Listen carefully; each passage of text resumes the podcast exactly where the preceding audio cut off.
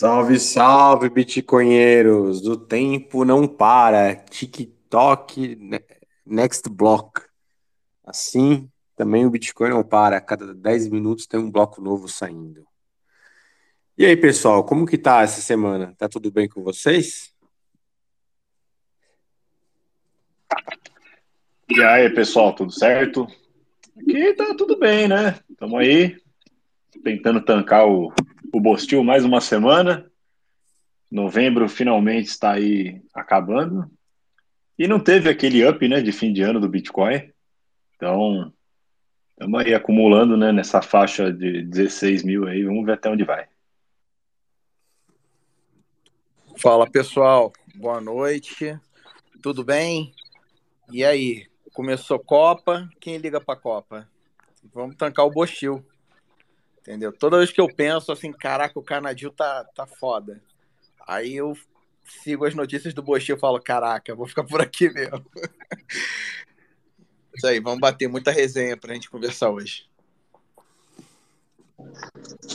Fala galera, boa noite, mais uma semana e vamos lá, vamos para as notícias. Vamos lá, então a pauta hoje começa com o Penetra.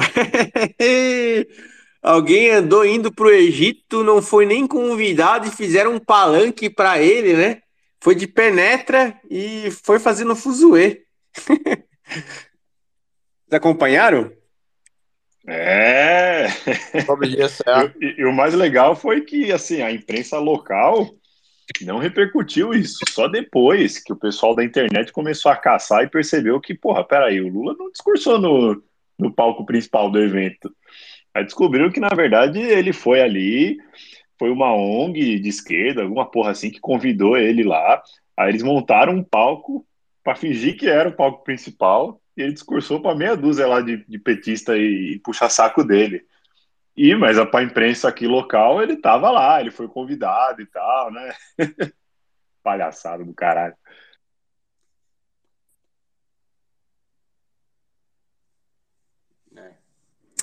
Essa, essa equipe de transição tá tá intancável, né, cara? Nossa, né? E o novo chefe da PRF? Ele é das pautas é, progressistas, né? Você vê que o Lula, acho que ele quer acabar com o desemprego do Brasil somente na equipe de transição dele, né? Ele tá colocando todo mundo, velho. Não tá tão intancável, mas tão intancável que até o Guido Mantega falou: não, tô fora, isso aqui tá, tá muito intancável. Você tem ideia, nem o Guido Mantega quis ficar.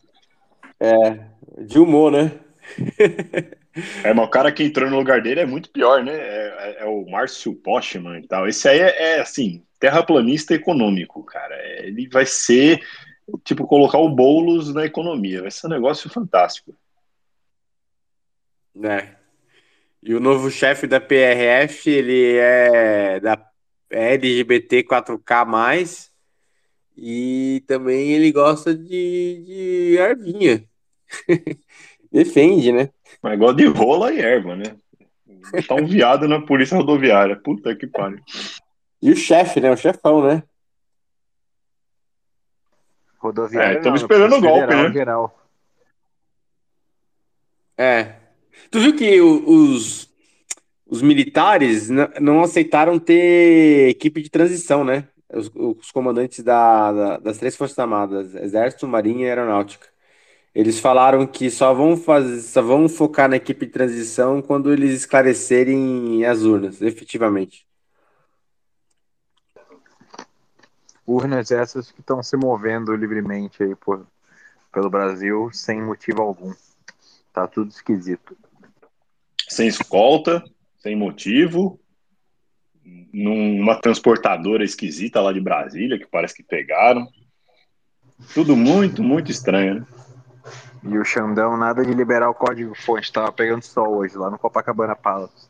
Não sei como ninguém mata esse cara. O que que o nego tá fazendo? Que tá no... O que, que a pessoa que tá hospedada no Copacabana Palace tem pra fazer melhor do que matar o Xandão? É brincadeira, viu, Xandão? Se você estiver ouvindo isso, não, não leve a sério. Corre! Já ouvindo Te isso, corre, cara. Você tá marcado. Pelo amor de Deus. É, esses caras andam na rua, né, velho? Não... Como é que, né? É doideira isso, cara. Não, já teve essa palhaçada lá de Nova York, né? Tipo, o. Aquele vagabundo lá do Barroso falando perdeu o mané. Caralho, Perdeu, isso é coisa perdeu. que um. Isso é coisa que um ministro do Supremo fala pra um cidadão perguntando um negócio pra ele no meio da rua, bicho. Isso aqui é um puteiro mesmo, não tem jeito, Ó. né, cara? Meu não Deus é? do céu. E não, Não, é? é, é muito escrachado, velho. Puta que pariu. Cara, o cara nem fez teatro. Perdeu, perdeu! Não, gíria de maloqueiro mesmo, de assaltante, né? Isso vem É. um ministro do, do Supremo, né? Um cara que fala bonito, né? Com a toga e tal, né? E não sei o quê, reputação, Vossa Excelência. É um maloqueiro, né? É um marginal. Vagabundo. Ah, o Supremo é cúmplice da fraude, né? Isso aí tá bem claro isso. Que eles, eles que organizaram essa fraude eleitoral. Então, efetivamente, na cabeça dele, perdeu, né? Vamos ver. É, ele assume ali o lado que ele tava, né? Porque você fala perdeu é porque ele ganhou. Então É, ele tava do, outro lado, né? Eu- Cadê a isenção do juiz, né? Cadê? Não tem, foda-se. Mas teve uma coisa que eu gostei, que me lavou a alma, foi lá em Maceió, hein?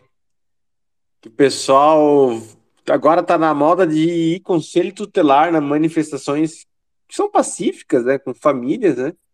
Pra ameaçar tirar o pátrio poder, a guarda da- dos pais, sabe? Fazer esse terror, assim. Aí lá em Maceió, os manifestantes expulsaram o pessoal do conselho tutelar. Bela e moral, viu? Foi a ordem do Xandão também, né? Envolver conselho tutelar e começar a causar com os pais das crianças. É. É, a única coisa que o adolescente pode fazer aqui no Brasil é, é ir em acampamento do MTST, é, virar aviãozinho do tráfico, aí tudo bem, né, velho? Agora, quando a criança tá lá junto com o pai e tal, na manifestação, que não, não, acontece nada, não rouba um celular na manifestação, só a família e tal, né? Ah, aí, aí é crime, né, porra? Tem, tem que tirar a guarda da criança. Ah, vai tomar no cu.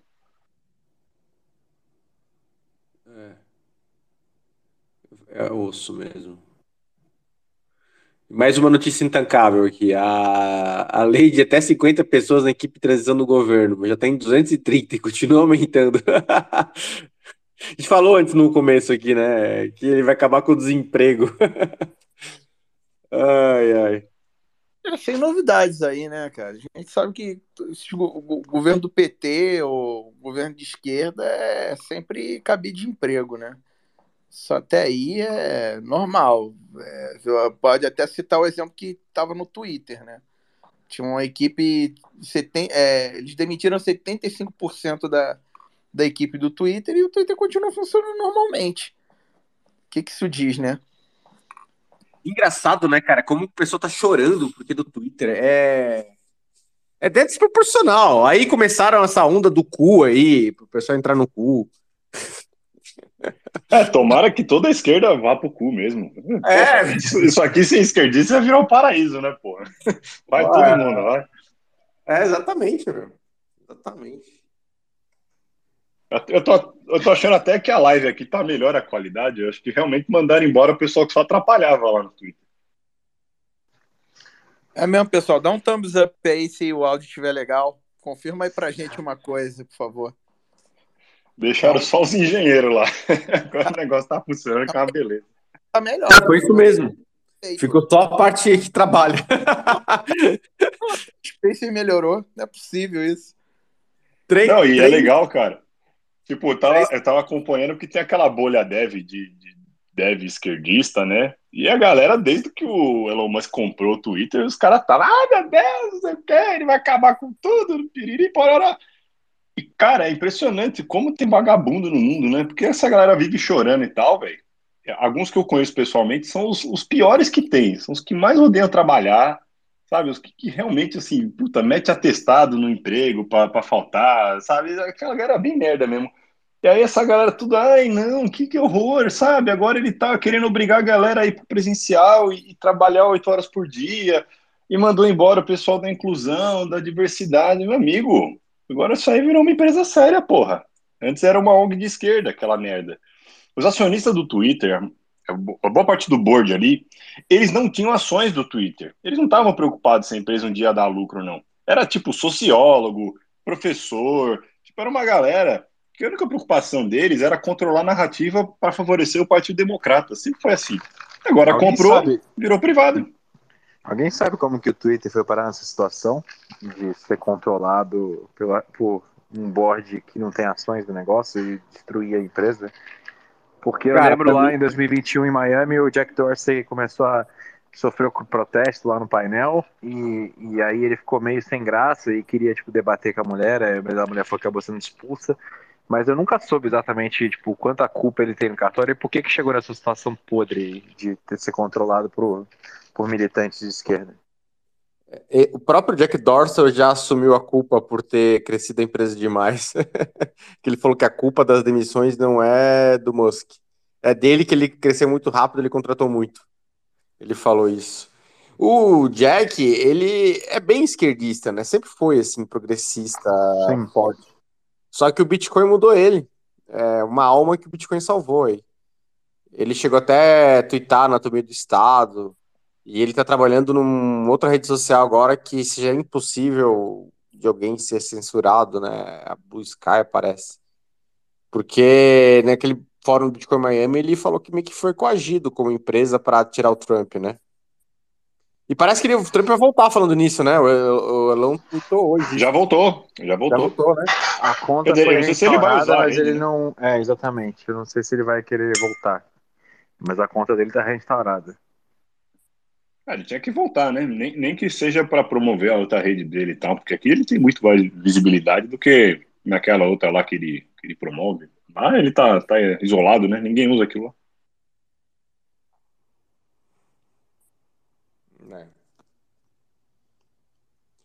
Vamos falar um pouquinho agora da, da FTX? Ah, falando de mundo também, vocês viram que lindo o tapa que o Macron, o Lacron levou? Sensacional, Tapão, né? velho. Pois é, não tem um desse pra dar um tapão no, no ministro do STF, né, velho? Porra, os caras estavam lá em Nova York, mano. Tava É. fácil, velho. Era só um patriota ir lá meter um tapão na cara no vagabundo. Tava no Copacabana Palace. Mas só saindo. Tá É que lá fora, não pelo resolve menos, não nada, acontece cara. nada. Só vão falar, ah, mas os bolsonaristas são intolerantes, fascistas. Tapão não resolve. Vocês sabem o que resolve, mas não vamos falar porque o Xanão pode me, me bater aqui em casa. Chama, o- Mas chama o pra pôr pôr a solução aí. O Treizutão sabe qual que é a solução. Pois é, né? Estamos esperando aí o, o mercado de morte. Mas pelo visto, né? Estamos aí aguardando, né? Algu- Alguma Seguro de reação vida. e não tá acontecendo É, nada. seguro de vida. Seguro de vida diário. É, esse nome é mais elegante. É. Tamo aí, né? Ó. Novembro tá acabando, começou a Copa, o pessoal tá aí na rua ainda. Os milicos estão, não, calma, continue na rua, calma aí, não, vamos, vamos, espera aí, calma. E aí, né? E aí? Que o PT tá anunciando, né? Ó, que a gente assumir o poder, fudeu pra vocês, a gente vai dominar aqui Forças Armadas também, vai, vai meter civil na porra toda. Tem que ver, né? Então, tá rolando, tá rolando algum jogo assim de bastidor mesmo. É, O Bolsonaro, por exemplo, acabou de fazer um negócio no Diário Oficial, parece, né? É... Pro Supremo se justificar de medidas inconstitucionais, coisas assim. Cinco dias de resposta. Então, assim, tá, tá acontecendo coisas. Ele falou num vídeo que eu recebi, não sei se também se é muito antigo ou não, mas ele falou assim que ele só sai dessa preso, morto ou vitorioso. E ele não vai ser preso, ele falou. Ah, tá, então, então ele vai se matar, né? Ah, é. É, vamos ver, tá, tá estranha essa história, nada acontece, o povo tá na rua e tal, tá batendo um desespero, e fica esse impasse, né, meu? Sabe aí o buraco que o Brasil tá se enfiando, mas é, eu acho que não tem, não tem mais assim, é, para onde recorrer. Fica esse teatrinho de, ai, vamos acionar o Supremo, não sei o que, o Supremo vai rasgar qualquer coisa, né? Vai mandar enfiar no rabo. Então, assim, dentro das quatro linhas não tem mais nada que se possa fazer. Quatro linhas já não existe mais. Se não for uma reação ofensiva, né, não acontece nada. Tem um vídeo do Rasta, Rasta News lá dessa semana que é sobre golpe. E é bem interessante que conta né, a história de todos os golpes que teve no Brasil desde que começou a República. E, cara, um, um a mais não ia fazer muita diferença, não, porque já teve tantos. Se acontecesse um agora, ia ser só mais um, velho. Porque a história do Brasil, no geral, é uma zona, né? Quem sabe aparece mais um aí pra coleção. Estão deixando a gente sonhar. É. Vamos lá, notícias aqui do Bitcoin. Sam doou o valor máximo possível aos seis senadores republicanos que votaram pelo impeachment de Donald Trump. Interessante, né? Que o cara é ativista mesmo, né? É, ele era a testa do Partido Democrata mesmo, né? Tava, tá cada vez mais na cara e, até mesmo pela repercussão que a imprensa mainstream tá dando, né, pro caso dele. Porque enquanto a galera aqui do Twitter e tal tá caçando todos os podres, tá batendo no cara, a imprensa mainstream tá, tá ainda tentando dar uma puxadinha de saco nele, né? Falando que ele era um filantropo e tal, um cara do bem, um cara bem intencionado, ele é a, é a feiosa lá. Então você vê que, meu, tem muita coisa aí no rolo. Né? Não, o, o, a, a, propaganda que fizeram lá da Caroline, lá na Forbes, daquilo ali parece uma, uma matéria paga, né?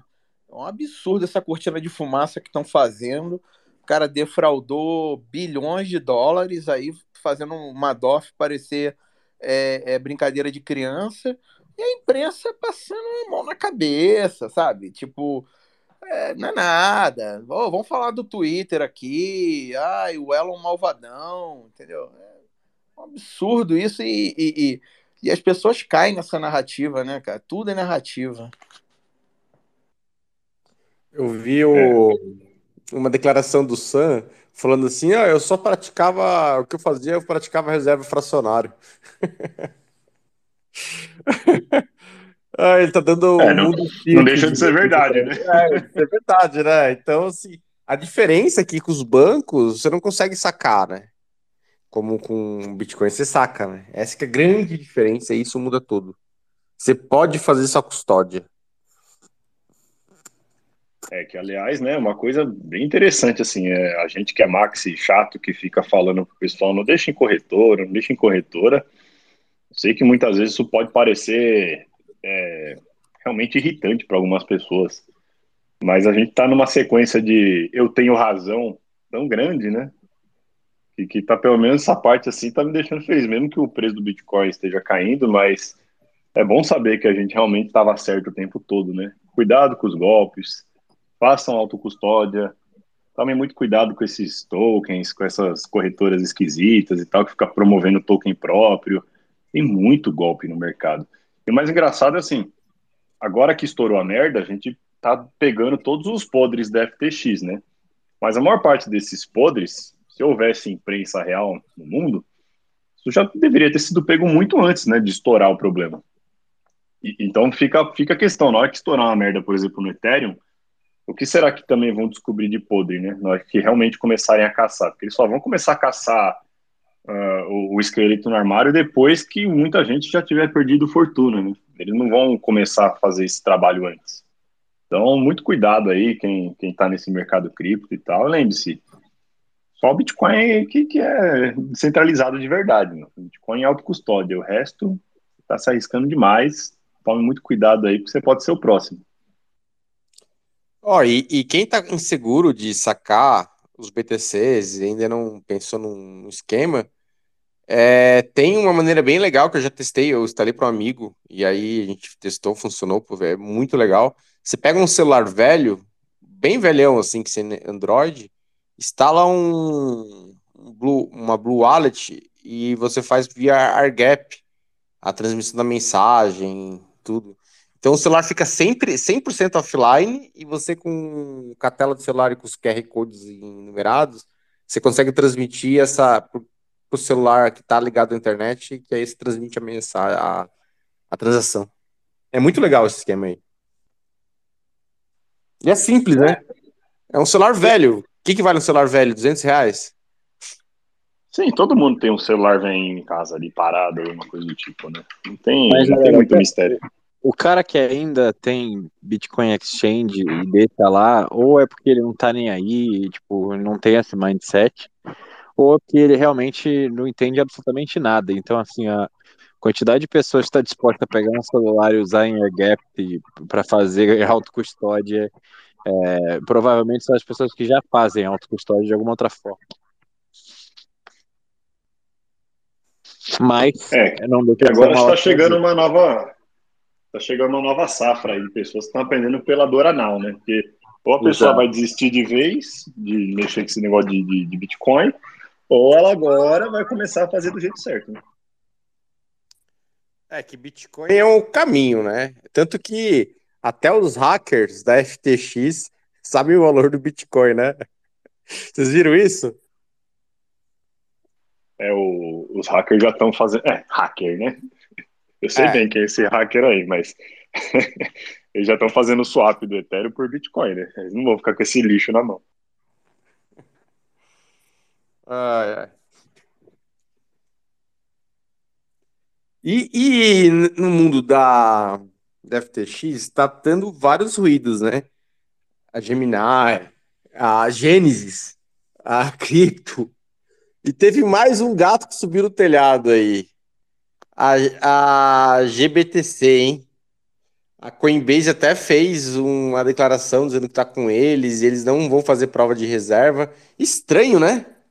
E parece que talvez aquele valor tem 46% de desconto do GBTC para o valor ativo. Talvez seja 46 um preço justo mesmo. É, o GBTC, há um tempo atrás, ele era promovido, né? Até por alguns influencers aí do, do mundo cripto, aquele Nick Carter, o aquele chato lá, o do Bitcoin o, o McCormack, né? Eles ficavam promovendo porque havia um, um desconto embutido ali no GBTC. Então você, ah, compra aqui porque você está comprando Bitcoin com desconto de 5%, 7%. Agora o desconto já está bem maior, né? E a gente está descobrindo por quê.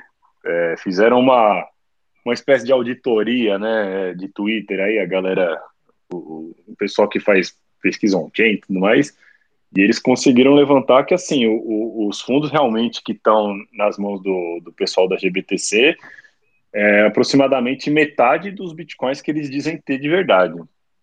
Então, se essa outra bomba estourar, vai ser mais um colapso aí no mercado, vai ser mais uma pressão para baixo, e mais um queridinho aí da turma, que até pouco tempo atrás era, era um investimento ultra seguro, né? Sem risco, vai mostrar que, na verdade, era outra furada aí. Mais uma armadilha. A questão é que sempre que o mercado está sendo manipulado e as pessoas têm promessas de Bitcoin ou promessas de ouro, tem IOUs em vez do negócio de verdade, a tendência é que eventualmente o mercado spot do negócio de verdade se descolhe do fictício, né? Então, quando que isso vai acontecer? Quando que teo- teoricamente o Bitcoin real em autocustódia passa a valer 10, 15, 20, 30 vezes essas promessas de Bitcoin?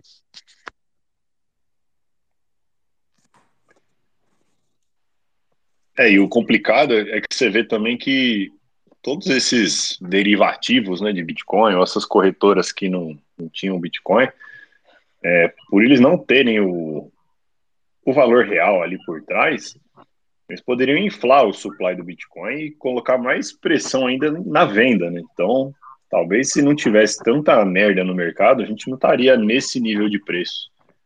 É, a gente tem aí muito Bitcoin que não existe de verdade sendo negociado, tanto na compra quanto na venda. Isso faz uma pressão maior tanto nos momentos de alta quanto nos momentos de baixa. Então fica difícil saber assim, né, o, qual é a pureza do mercado, né? A gente sabe do supply do Bitcoin, mas esses derivativos de Bitcoin, esses Bitcoins fake que estão por aí, a gente não sabe quanto que tem o quanto que isso impacta no final. E é por isso que só existe ETF de futuro, né? Porque aí os caras não precisam segurar Bitcoin. E aí eles estavam. A a SEC estava aprovando também um ETF short de Bitcoin, mas o ETF spot que obriga o gestor a segurar a porra do Bitcoin lá, esses aí eles não vão aprovar nunca. Claramente sinais de manipulação e, e os caras estão tentando suprimir preços com todas as formas possíveis.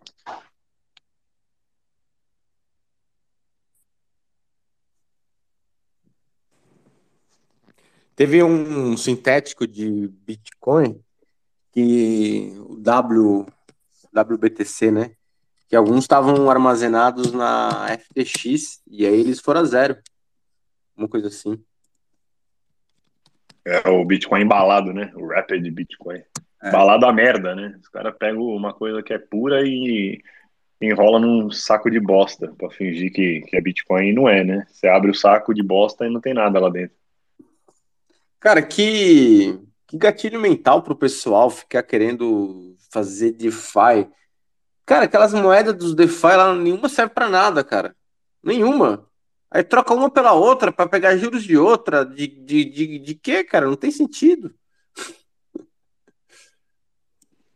É que é né, você fica lá, nossa, o, o- tem um yield aqui de 7%, de 10% e tal, mas o, o risco é de você perder tudo, né? Então vale a pena, né? É. Eu tenho um, um familiar aí que perdeu bastante com os criptogames. Mas ele sabia que, que era furado, assim, né? Ele já colocou sabendo que a chance da ruim era grande, foi pela, pelo esporte mesmo e, e deu ruim mesmo. Não, quantas pessoas há um ano atrás estavam investindo em fazendinha daquele Axie Infinity, né, e tal, porra, isso aqui é o futuro, o pessoal largando emprego, né, pra viver do joguinho, ninguém mais fala dessa porra aí, né, não sei nem que fim que deu esses tokens, deve estar totalmente abandonado o negócio.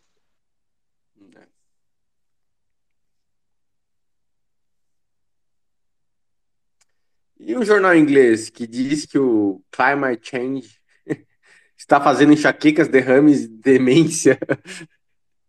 As mudanças climáticas estão provocando derrames, né? AVCs. É tudo menos a picada, né, velho? Tudo menos a picadinha. Tudo, tudo. Não, pode falar isso não. Falar que foi a picada é. Tua conta suspensa. Você... Eu acho que lá na Austrália apareceu também que o número de nascimentos diminuiu em 63% esse ano. E ninguém sabe explicar o motivo. O que será que está acontecendo, hein?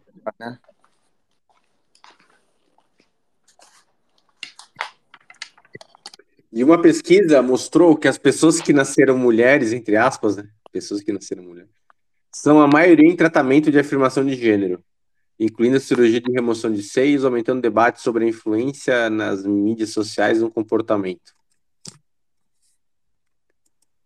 Quer comentar essa, Dum?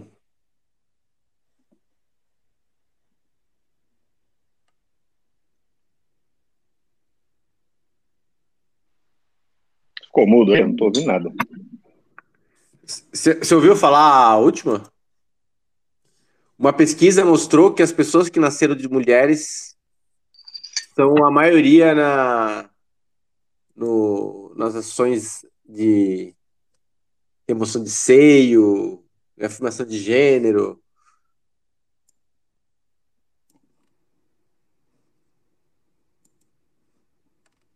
Então tem mais mulher virando homem do que homem virando mulher, é isso? É isso aí. Isso aí. Mais Tammy Gretchen do que Travecão. Sei lá, meu. Até caiu na, no Twitter essa semana. É. Ah, um TikToker né, viralizou assim, que ele fez um, um travesti, ele fez a remoção do pênis, aí saiu um vídeo mostrando como que é essa cirurgia, né? Cara, é uma mutilação do seu corpo e não fica perfeito, né? Fica putz, bem, bem minha... Deus faz muito melhor, né? Que, que o ser humano, né? As coisas. Então, assim, fica até desfuncional. É, a pessoa não tem dificuldade para urinar, sabe? Tem um monte de repercussões na vida. Não é simples. E também cirurgia, né, de remoção de seios, tudo. É, eu já vi casos assim, é, de, de, gente jovem, assim, com 20 anos, arrependida. Eu fui na onda e tal, tal, tal. Agora eu vi, e agora eu já me mutilei não tem mais reversão. Então, complicado, né? É, existe um número muito grande de pessoas que se arrependem depois, né? Só que a mídia esconde bastante essas histórias. Eles não querem acabar com essa indústria maravilhosa, né? De venda de hormônio e cirurgia e não sei o quê.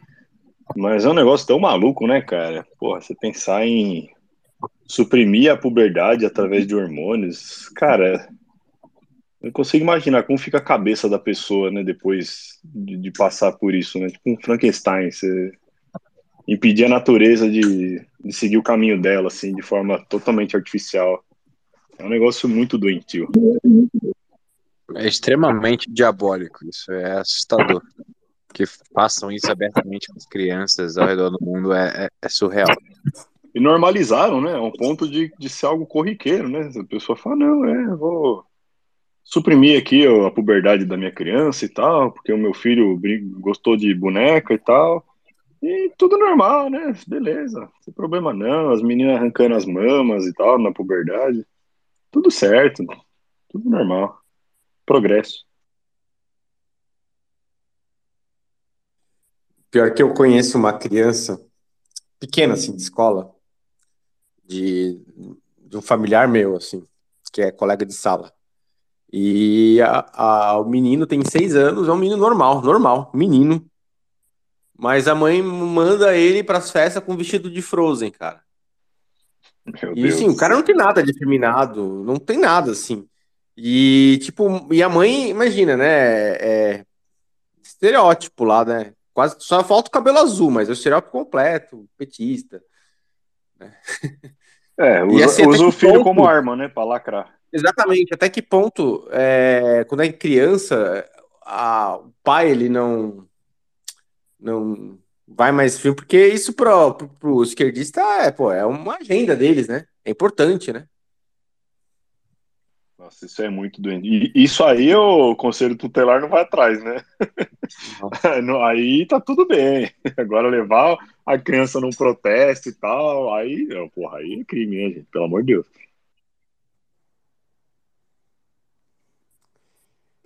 Então, pessoal, as notícias da semana foram essas.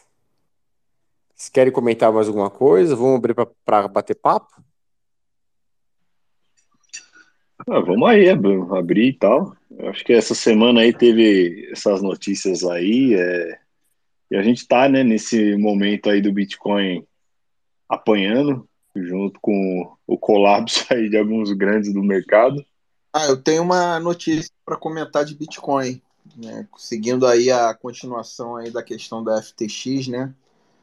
É, o contágio está continuando, tá? O contágio está continuando e a bola da vez agora, o que está todo mundo de olho é o, o é, G, como é que é o nome? Da Grayscale, que é o pessoal lá do Barry, né? É o GBTC. GBTC. isso aí. 46% de desconto.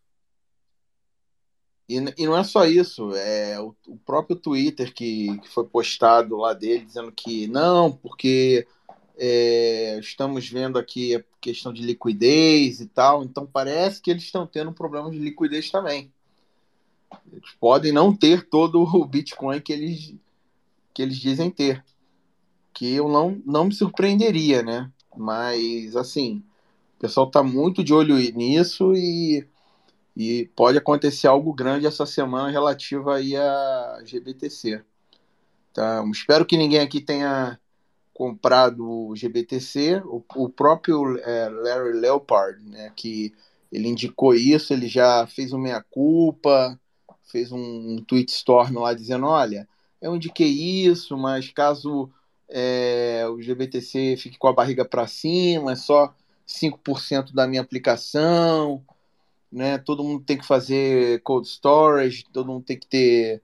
Uh, é, como é que ele falou? Ele falou assim: tem que, tem que ter é, moeda na, na, carteira e tal, tirar de corretora. Só que assim, né, ele está fazendo isso meio que já para se precaver que ele poderia ter um backlash caso uh, realmente tenha problema na GBTC, né? Porque ele indicou isso, né? Então ele, ah, é, eu indiquei, mas eu só tenho 5% do seu. Porra, legal, fera e todo mundo que te escutou e comprou esta merda aí. Entendeu? Então, fica aqui já. Se alguém tiver isso aí, sai fora enquanto é tempo. Tem um post daquele Nick Carter também. O Nick Carter, um tempo atrás, ele tava também falando: Não, porra, isso aqui é o investimento melhor da minha vida. Eu vou colocar todo o meu fundo de aposentadoria nele, porque eu tô comprando o Bitcoin com desconto e tal, tipo, não preciso nem pensar. E agora tá aí, né, ó. Mais um aí que tava promovendo umas tranqueiras e vai queimar a língua, né? Enquanto os chatos Max aqui estão sempre com a razão. Você pode ter razão sempre, mas se você falar do jeito que as pessoas não gostam, for muito, muito cético ou muito sarcástico, não adianta. Você continua sendo nazista e você tá errado. Então não adianta falar a verdade no mundo atual. Isso é verdade, né, cara? Impressionante como, como as pessoas elas, elas é, se limitam a escutar uh, algo certo por causa da forma como foi falado, né? É, é, hoje em dia as palavras machucam mais do que do que ações. É isso aí.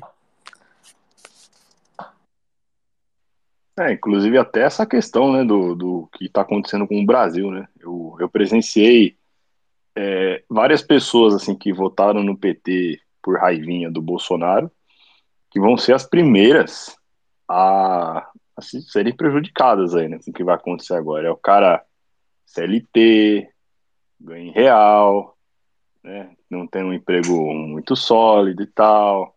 Agora o cara vai ter que vai estar sujeito aí à queda da moeda, à inflação alta, é, a imposto sindical que os caras vão enfiar na bunda de todo mundo. Mas, né, porque o Bolsonaro magoou o sentimento da pessoa. Então, temos que tirar aí o, o malvadão e colocar o Lulinha paz e amor, porque o Lula ele vai roubar e tal, ele vai prejudicar a nossa vida, mas ele sabe, né, falar, ele tem um jeitinho com as palavras e tal, e é, no final é isso que importa, né? A pessoa dorme com o estômago vazio, mas a consciência dela vai estar tranquila, porque sentimentos não estão sendo feridos, né? Só tem gente passando fome, morrendo e tal, mas tá tudo, tudo no amor, né, velho? E é o amor que importa.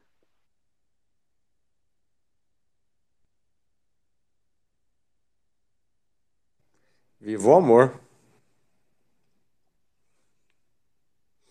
Então, vou abrir o microfone aqui. Quem já pediu a palavra, o Vitão pediu já.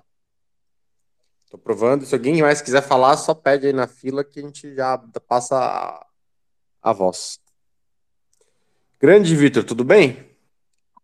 Estão me escutando? É, acho que o rádio só um Tá muito ruim aí, tá muito baixinho? Tava tá. ouvindo mais o rádio do que sua voz. eu tô de carona, e por isso que eu. Tá, tá, tá bom minha voz? Tá, tá dando pra escutar? Agora Sim. tá bom. Agora ah, beleza. Não, cara, hoje vai ser rapidinho, eu só comentei aqui, ó, anotei aqui algumas coisas que vocês comentaram. E. Uh, primeiro, é, falar que tem um tutorial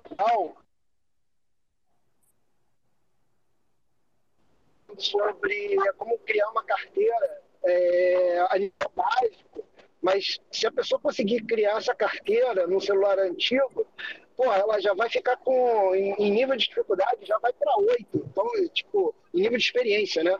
Já vai para 8. Então, cara, o cara sai do zero para 8, assim, muito rápido, com um tutorial muito fácil. Qualquer débil mental consegue criar uma carteirinha, é, da, no caso da Blue Wallet, no celular velho, e exatamente só assinando via, é, via QR Code, né, via AirGap, e aí fica com os celulares, é, fica lá com seus bitcoins protegidos. E caso ele queira ter a, a carteira é, só Watch One na, no celular dele, que tem um celular, que tem internet, ele fica ali só com a carteira, só mostrando ali o, o saldo né, e tal, e fica tranquilo para não ser roubado, né? Caso ele perca o celular dele principal, o celular reserva dele lá, o celular velhinho que está lá guardado na gaveta, fica protegido. É um tutorial muito legal é, para nível iniciante, para galera que quer começar aí a adentrar dentro do, do Bitcoin e não tem carteira, não não quer começar já com uma hard wallet, ou então não tem dinheiro suficiente até para comprar hard wallet ou, e ter satoshi suficiente para botar na hard wallet. O tutorial dele é muito legal, até ele criar mais confiança e depois ele passa com hard wallet. É, a outra coisa que vocês estavam comentando é sobre as exchanges. Eu tava, eu, eu assisti vários é, vários podcasts com várias pessoas falando isso. É, teve uma que me impressionou um pouco, é, tanto lá nos Bitcoinheiros, o rapaz que foi lá agora é, comentou sobre isso, e de um outro que também comentou uma coisa que ele estava falando que ele acha que as exchanges elas vão acabar e vão virar tudo DeFi. Eu não sei se isso vai realmente acontecer, mas é uma previsão dele, porque a partir do momento que as pessoas perdem a confiança de deixar o dinheiro dentro das exchanges, é, fica, não fica vantajoso você ter uma exchange que você ganhe só com o seu yield, né? só com as taxinhas. É, a manutenção, a, o custo de você ter a exchange é muito alto. Então elas têm que ganhar com shitcoin.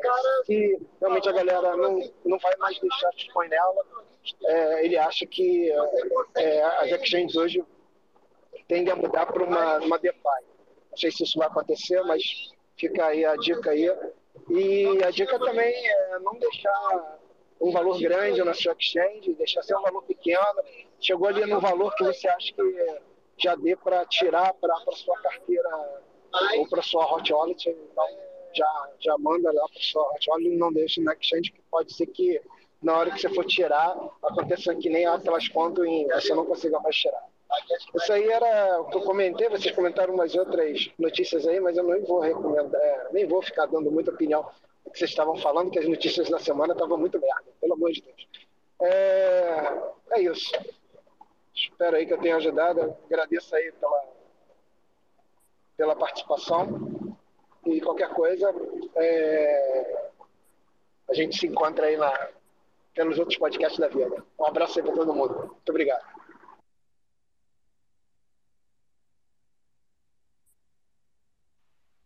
Valeu, Vitor. É, Valeu. O... Você vê que. Eu acho que é o all time, né? A do, do Mika, ele, ele cobra uma taxa para você deixar o Bitcoin lá parado. Que é talvez uma abordagem aí que algumas corretoras deveriam fazer para realmente estimular a pessoa a sacar, né? Porque realmente você deixar o Bitcoin parado na corretora, se a corretora não, não tem intenção de usar o Bitcoin para nada, né, para fazer fazer alguma alguma magia aí, né, de yield, alguma coisa, para eles é, é um problema, né, pô, eu tô aqui custodiando um negócio que não é meu e se acontecer alguma coisa, né, vai ser uma superfície de ataque para minha corretora. Então, é, é interessante talvez esse modelo de negócio mudar um pouco, justamente para a corretora se livrar o mais rápido possível. A, a Bull Bitcoin, ela tem uma abordagem lá no Canadá de que eles nem ficam né, na custódia, você compra e já vai direto para sua carteira. Então, acho que esse tipo de coisa que deveria começar a acontecer. Com certeza, a questão são os incentivos que as pessoas têm para fazer reserva fracionária, para fazer Ponzi, piramidar. Então, assim, a maioria das corretoras acaba tendo um incentivo meio escuso para fazer coisa errada com o Bitcoin. Então, por isso, todo mundo deveria aprender e não deixar a corretora. Mas que seria maravilhoso se a maioria das corretoras, ou pelo menos uma pequena parcela delas, começasse a fazer esse modelo não custodiante, tipo da Bull, seria com certeza uma vitória gigante. Uma corretora Bitcoin only no Brasil não custodiante. Eu só, eu só queria comentar uma coisa, eu esqueci. É, tem um rapaz que é o da Bipa, eu esqueci o nome dele, mas é, surgiu um assunto. Obrigado. E eu conseguiria implementar isso lá na Bipa. É, é uma corretora. Quando, você, quando ela manda o Bitcoin para sua carteira, ela já faz um conjoin é, por default. Então, isso é, um, é, um, é uma feature que seria muito interessante se a BIPA adotasse isso. Porque hoje, conforme o pessoal está cada vez mais usando. É, eu vou botar aí, é, normalmente a, maioria compra por corretora, compra por peer-to-peer, então seria uma, uma coisa interessante a, a BIPA ter para poder não ficar linkando o Bitcoin, às vezes um Bitcoin sujo até, né, para sua carteira. Era uma coisa que eu ia comentar aí com a galera. Obrigado. É, esse caso que você falou é o caso que o Didi comentou agora, da Bitcoin Bull, é no Canadá. É... Tem as questões das, das corretoras, os incentivos que elas têm. Por exemplo, a Alltime, ela é uma corretora Bitcoin only, né? O, acho que a única corretora, além da BIPA, né? Tem a BIPA e, pra, e a Alltime, são as duas é, Bitcoin Only. Agora, uma outra corretora que não é, vamos pegar essas famosas, tipo a Binance ou que nem era a FTX. Os incentivos dela é que você faça muito trade. E para você fazer trade, você tem que deixar na exchange. Você tem que deixar lá, tem que trocar de moeda, tem que ver os macaquinhos, tem que ver as moedinhas coloridas da vez, da semana. E, air, e airdrop. E aí ficar nesse jogo aí, nesse ritmo aí. Só, né? Perde, perde, perde, perde, né? Então é outro incentivo. É, você vê que tem corretora que é cassinão, né? O incentivo dos caras é entre aqui, e aí logo de cara os caras já te apresentam uma gama ali de, de 15 criptomoedas, e aí tem missãozinha diária para você fazer, e aí você ganha um bônus e não sei o quê. Então é cassinão, aquilo ali é, é pro cara realmente se perder ali, sabe? É girar roleta, cara. Aquilo ali não é, é realmente feito para você perder dinheiro. E tem corretora que o negócio é sério, né? Que ela funciona como uma plataforma de compra e venda de Bitcoin, simples assim. Então você tem a BIPA, a Walltime, a, a Bull Bitcoin, é, são os caras que realmente são sérios, porque a maioria, cara, tá, tá querendo te empurrar lixo. Eles não estão nem aí pro, pro lixo que eles estão te empurrando. Eles inventam os tokens lá, promove e tal, e foda-se. Regra de bolso é se dá para treinar alavancado, é uma merda e é feito para você perder dinheiro.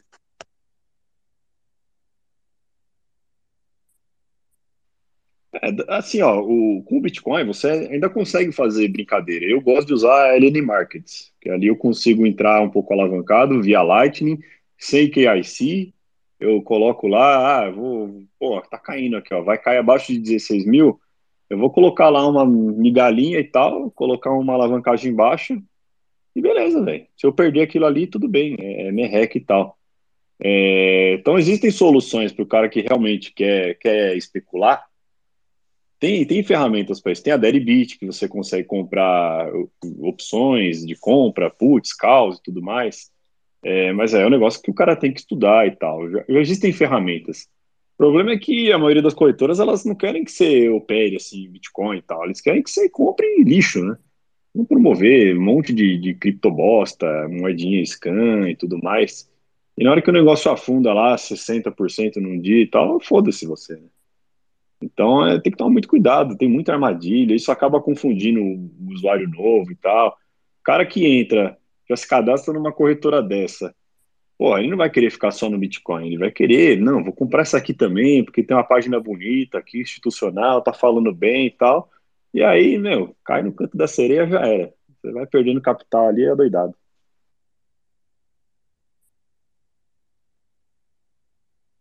É, infelizmente, o aprendizado para a maioria é através da dor. E posso dizer que no meu caso foi assim.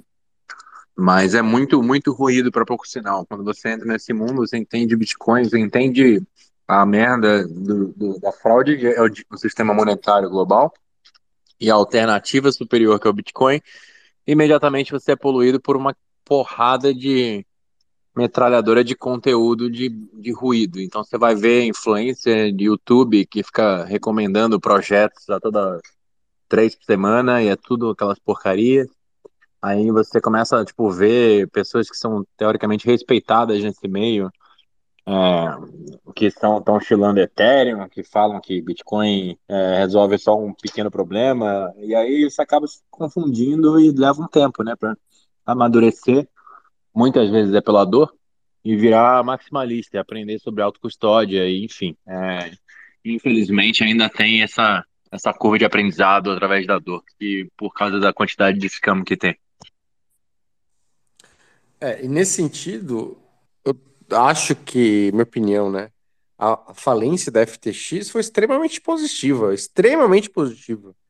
Mostrou para todo o povo de Wall Street lá a importância da autocustódia, a importância de você não deixar na corretora, como que o Bitcoin ele é, ele é diferente por desenho do sistema financeiro, que você precisa de terceiros de confiança no sistema financeiro, no Bitcoin não. É...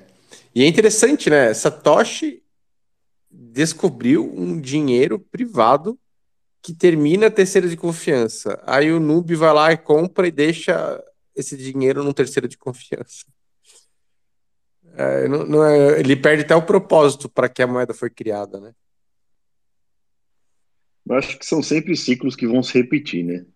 A gente está aí agora nesse ciclo aí de depressão do mercado, aí depois vai dar uma estagnada, aí vai ter o halving, aí começa a bombar, e aí na hora que o Bitcoin começa a bombar, começa a puxar os lixos junto, né? E aí vai ter a, a próxima moda. Então teve a modinha do ICO, teve a modinha do NFT, sei lá o que vai rolar daqui a uns anos, mas vai acontecer a mesma coisa, vão ser sempre ciclos, né? Então, oba-oba e tal, o pessoal começa a comprar lixo e tá tudo subindo, tá todo mundo feliz. E aí depois vem a bomba, arrasa tudo, né? E limpa o mercado, pega fogo em tudo. E aí só fica os fortes, cara. Só fica quem tem estômago. Né? É nada de novo debaixo do sol. Grande Salomão. E é engraçado, né? A gente começa a ficar mais tempo nessa. E ver que se repete, né? Então, a FTX, ela lembra é, MTGOX, que foi 2013, né? Então, tipo, nove anos atrás. Tudo vai se repetindo. Eu acho que agora a questão é quando que o Ethereum vai implodir, né? Porque também já tem muitos sinais aí do, de todo o golpe que foi a estrutura do Ethereum, agora que eles viraram POS, que já está basicamente capturado aí pelo sistema financeiro Legacy. É, o próprio Vitalik dumpando aí as moedinhas agora, né? Dumpou 3 mil moedas esses dias. Toda vez que ele dumpa é que ele sabe que vai cair. Então ele sabe que vai, vai vir merda aí pela frente. E pode ter certeza que ele já fez o front run ali. E o pessoal que está rodando Ethereum prepara o cu porque vai vir sem vaselina. Então fica a questão, né? Quando que o Ethereum, que é a grande queridinha aí do mercado, vai finalmente colapsar também? Porque para mim é questão de tempo, cara. É, todas as outras já, já se provaram lixo. E o Ethereum, acho que a única grande vantagem do Ethereum é o, é o tempo de vida, né? Que ele está bastante tempo no mercado. Mas isso não significa muita coisa, porque o Ethereum ainda é uma, é uma rede completamente centralizada. Eles têm hard fork a cada seis meses. Eles têm um comitê central de planejamento. É, eles têm uma política ali que até agora não, não, ficou claro como é que o pessoal que fez staking vai poder sacar, se é que um dia vai poder. Então é, é o shit show que a gente vê no mercado no, no mercado Fiat, né, no mundo Fiat, repetido numa rede que finge ser descentralizada, mas todo mundo sabe que não é. E uma hora vai acontecer a mesma coisa. A gente não sabe quando, mas na hora que acontecer também vai dar merda vai moer muita gente no mercado, vai afetar o preço do Bitcoin, mas o Bitcoin vai continuar. Não importa o preço, ainda vai estar rodando ali, bloco por bloco. E é o que a gente sabe que de tudo isso que tem no mercado é o que vai continuar rodando aí por muito tempo ainda.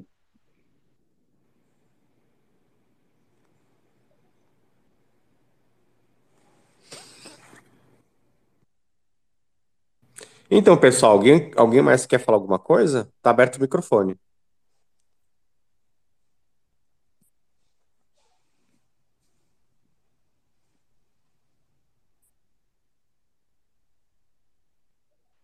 Apareceu a notícia aqui que o Lula ele está dizendo que ele vai indicar alguém do PT para o Ministério da Economia. Ele não vai pegar ninguém de fora, não vai pegar ninguém para o mercado, vai ser um petista. Então, é, tá muito barato o Bitcoin, viu, pessoal? O dólar também está muito barato. O Bitcoin está mais barato ainda. Preparem-se, porque tancar o Bostil em 2023 vai ser para poucos. E agora a Polícia Federal não está nem emitindo passaporte mais, né? Porque falou que não tem recurso para imprimir lá o, o passaporte. Então, quem não tirou ainda vai ter que fugir a pé ou no veleiro mesmo. É, essa de não ter passaporte é para acabar, né? Nossa.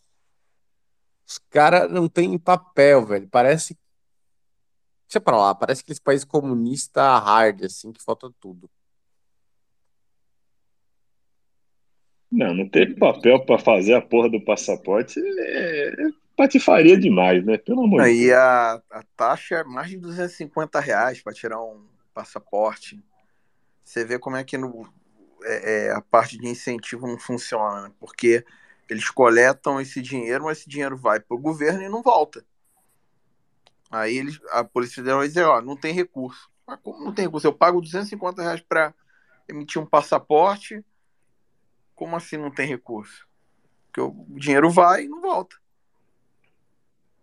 Só acho que foi muito cedo, né? Pô, nem começaram as gulags ainda, os caras podiam segurar um pouco ainda isso aí. É, quem, né? quem não tiver preparado tá fudido.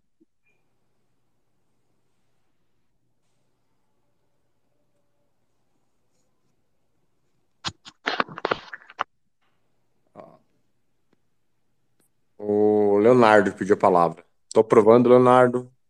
Tudo bem?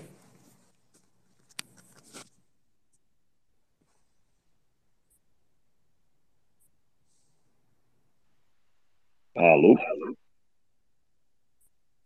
Leonardo, o microfone está com você. Opa, e aí, pessoal, beleza?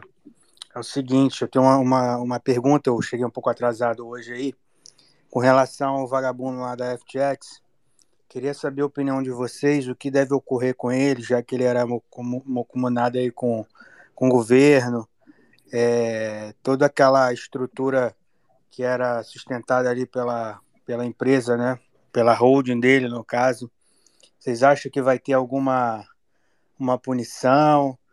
É, é um crime pesadíssimo, né? Em contrapartida, a gente tem o, o, o Rose Ubik lá preso até hoje.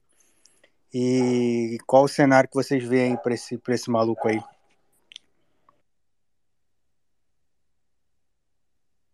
Eu acho que não vai acontecer absolutamente nada. No máximo, ele pode desaparecer, falar que morreram, falaram, falarem que morreu, mas duvido pelo pela quantidade de provas, indícios de que ele é agente do Deep State e essa foi uma operação para tentar atrasar a bitcoinização, ou pelo menos impedir, ou o que quer que seja, atacar um ataque ao Bitcoin, eu acho que não vai acontecer absolutamente nada com ele. Eu não tenho esperança de ver ele preso ou de justiça ser feita. É, o cara tem muito contato ali, né? E a gente viu que, assim, estava muito amarrado ao Partido Democrata. Então, ou vão proteger ele de todas as formas, eu acho que isso já está acontecendo pelo, pelo tom que a mídia mainstream está repercutindo a história, significa que eles já ligaram o modo defesa e vamos tentar fazer o que a história desse cara fique mais bonita e tal, né? Fique colorida, mostrar que ele era um gênio que errou e tal, né? Mas que tinha boa intenção, porque afinal, né? Porra, doou pra caralho ali pro democrata e tudo mais.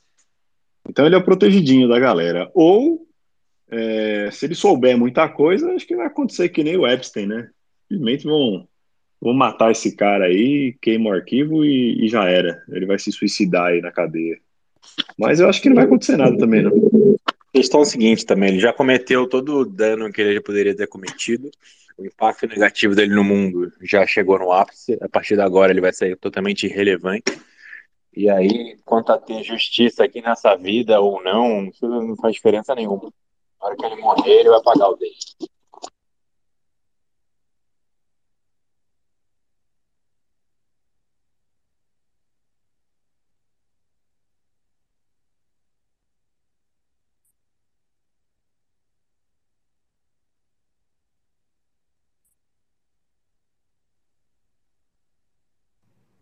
Respondido, Leonardo, agora com a palavra Henrique. Tudo bem, Henrique? Fala aí, pessoal. Boa noite. Tá todo mundo me ouvindo aí? Sim, alto sim. Opa. É, bom, pessoal, escuto, acompanho vocês aí bastante aí todo, é, toda semana aí, acabo não, não falando muito, mas essa semana aí aconteceu um negócio que eu queria dividir aí com vocês. É, uma, uma boa notícia em âmbito pessoal aqui que pode até é, dá um pouco de, de calor aí no coração, né? É, como como todo, todos nós fizemos aí, ficamos pregando aí a palavra de é, Satoshi aí para todo, todos os nossos amigos, familiares e tentando convencer as pessoas a, a comprar Bitcoin. E geralmente é uma tarefa meio, meio inglória, porque é muito difícil que alguma pessoa é, enfim, nos escute e passe a, a prestar mais atenção nessa, nesse movimento, né? E essa semana, é, enfim, eu tenho vários amigos aí que, que eu tento convencer, dialogo bastante, mas o pessoal parece que, que não entra, não entra, não entra essa ideia na cabeça. E, e os meus pais, que já têm mais de, de 60 anos aí, eles acabaram, é, depois de tanto eu insistir, acabaram me ouvindo aí, estão estão aprendendo a mexer com, as, com uma carteira, enfim, comprar os primeiros satoshis aí. Devido à idade, é, são os últimos aí que eu imaginava que eu iria convencer. Então, fiquei bastante feliz. É, isso, isso, se motivou muito pela, pela eleição aí, que eles estão vendo tudo que está acontecendo, estão é, bem apavorados, né? Então, eles estão agindo aí pelo medo. Mas, enfim, é uma, uma, uma notícia aí, mais um, mais um, mais algumas pessoas aí que estão estão entrando aí na, na toca, né? espero que, enfim, compre seus satoshis aí, tenha mãos de diamante aí para para ficar com eles por um, por um longo período aí se proteger, né? De tudo que está acontecendo aí na, é, no Brasil e no mundo, né? É isso aí, rapaziada. Valeu. Cara, sensacional, parabéns. Muito, muito bom mesmo. Eu sei o quanto é difícil convencer pessoas de gerações anteriores a, a entrar na toca do coelho e aprender. E muitas vezes o cara acaba, tipo, confiando em você, mas não entendendo o Bitcoin, confiando no Bitcoin. Aí acaba sendo um trabalho, um fardo muito grande, que você se vira responsável por ter feito ele ganhar aquela exposição. Então, assim, o conselho que eu tenho para você é incentive eles a continuar aprendendo, a continuar, porque quanto mais você aprende, mais convicção você continua tendo e mais forte você segura. E o futuro deles será brilhante, ainda mais entrando agora 16 mil dólares. Então, meus parabéns. E outra coisa que eu queria falar: o Lula é o maior Bitcoiner do Brasil. A hiper, hiperbitcoinização vai vir pelas mãos do Molusco. E vai vir pela Vianal também, né? Cador. É, eu tô também, eu tô conseguindo ajudar um, o pessoal da minha família mais velho. Aliás, assim, pessoas que eu nunca imaginei que eu ia conseguir ensinar Bitcoin. Eu tô conseguindo, viu? Pessoal bem boomer mesmo. Mas não tem muito segredo, cara. Você ensina a pessoa a instalar BIPA e tal. E a pessoa faz um Pix para uma conta que é dela, compra. E aí é, porra, é, instala Blue Wallet e tal. Eu fiz uma carteira offline lá para os parentes meus, fiz o backup no metal, é, entreguei na mão deles, falou, ó, tô aqui, enterra essa porra, né? Se, se eu morrer também, eu não, vocês, vocês conseguem ter acesso aos fundos e tal. E meio que eu faço ali um, uma administração para eles, só da carteira read only e tal, para gerar novo endereço, ver se está tudo certo. Acho que a gente tem que fazer isso com, com, os nossos parentes, porque vai ter uma galera que tem uma barreira enorme, assim, de, técnica e tal. Tipo, é, essa minha tia que eu tentei aí, que eu, que eu tô ajudando a Red Pilar, ela, ela fala o tempo todo: Meu, eu tô com medo, eu tô com medo, não sei o que fazer, eu tô com medo, eu tô com medo, eu ouço isso o tempo todo. Eu falo: Não, ó, beleza, transferiu. Então agora compra, ó, tá, comprou. Aí você vai mandar para o endereço aqui. Pronto, é isso. A pessoa, nossa, mas é só isso mesmo? É, só isso. Mas o problema é quando a pessoa entra numa corretora gigante e tal, é puta, aí ela vê aquele monte de, de sopa direitinho, ela fica assustada. Mas para plataformas mais simples assim, é, é, bem tranquilo. E a gente tem, um, tem que ajudar, porque assim, se você não ajudar o seu parente agora, você vai ter que ajudar depois, mas não é comprar Bitcoin, mas vai ter que ajudar a comprar a cesta básica, porque na hora que a inflação estourar e o, o tio aposentado não tiver mais de onde tirar dinheiro, ou você deixa seu tio passando fome, ou né, você ajuda ele. Então, é melhor começar agora, tentar redipilar o máximo possível da sua família que você puder, para que você depois não tenha que ficar sustentando o pessoal. É perfeito. É o egoísmo virtuoso, né? É, então. Eu tô pensando em mim também, porque senão vai sobrar depois.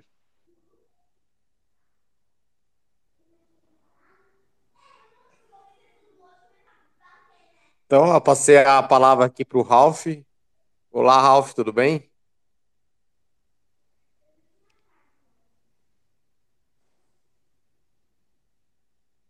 Está com a palavra, Ralf, pode falar.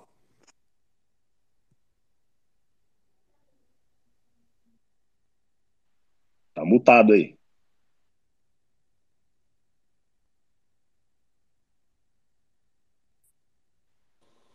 Alô, boa noite. Opa, tudo bom? Tá ok o som aí, tá? Acho Tá que ótimo. sim, né? Boa noite, prazer falar com todos aí. Tenho acompanhado aí, ouvindo, obviamente, né? Quase todos é, é, referências, né? Ponderações aí com relação ao assunto que foi colocado Somos, sobre o EPF. somos todos. Oi? Não, a referência sim, agradeço, mas somos todos pebres aqui, tamo junto. tá ok, claro. Mas vamos lá, eu queria fazer duas, duas colocações aí com relação a- a- ao assunto que foi levantado da PF.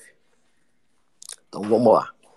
A primeira seria o seguinte: há um problema de contingenciamento orçamentário próprio de, do final de todo exercício fiscal, né? É, desde a condenação lá do Lula, eu não sei nem se eu posso estar falando assim, né? Não sei se o Xandão vai mandar me buscar aqui, mas vamos lá. É, desde, a condena, desde o processo de condenação do Lula, a PF vem sofrendo sucateamento. E ele, e ele foi intensificado no governo Bolsonaro. Não sou petista, pelo amor de Deus, hein? É, essa questão do, do papel, do papel moeda, que inclusive ele é confeccionado e impresso pela Casa da Moeda, ela realmente ela é real, não tem, ela está em falta, e o motivo é bem simples. Eu não sei se todos sabem, mas a, a Polícia Federal ela não tem autonomia administrativa. Então, é, sem autonomia administrativa, ela não consegue fazer a gestão de fundo, né? É, dos seus recursos, né? Falta dinheiro para escritório, falta dinheiro para viagem, falta dinheiro para operação, falta dinheiro para oitiva. É, então, metade da PF hoje, e é bom que todos saibam, é vermelha. Não sei como isso vai acabar. É, essa, essa, essa, eu acho que essa falta é proposital, porque ela deveria ter se estendido um pouco mais. Não precisava ter sido assim tão antecipadamente, né? Isso normalmente se dá lá pelo dia 15 de dezembro, 10. Mas o que que acontece? Tem essa briga interna política, tem esse racha. E a questão do repasse da verba do Ministério da Justiça, como alguém muito bem colocou aí, é, há, há de fato a arrecadação, mas a arrecadação ela é feita para a administração direta. Se a administração direta não faz o repasse, por exemplo, pra, tanto para a PF como para a Casa da Moeda, não há como fazer impressão de passaporte e, consequentemente, o serviço para. É por falta de recurso? É preciso consultar no CICAF e ver se nas contas do governo existem realmente ou não saldo. Provavelmente alguém já está fazendo isso. Se não, é por pura política. Agora, para prejudicar quem, a gente já meio que já sabe, né? É a classe média com certeza.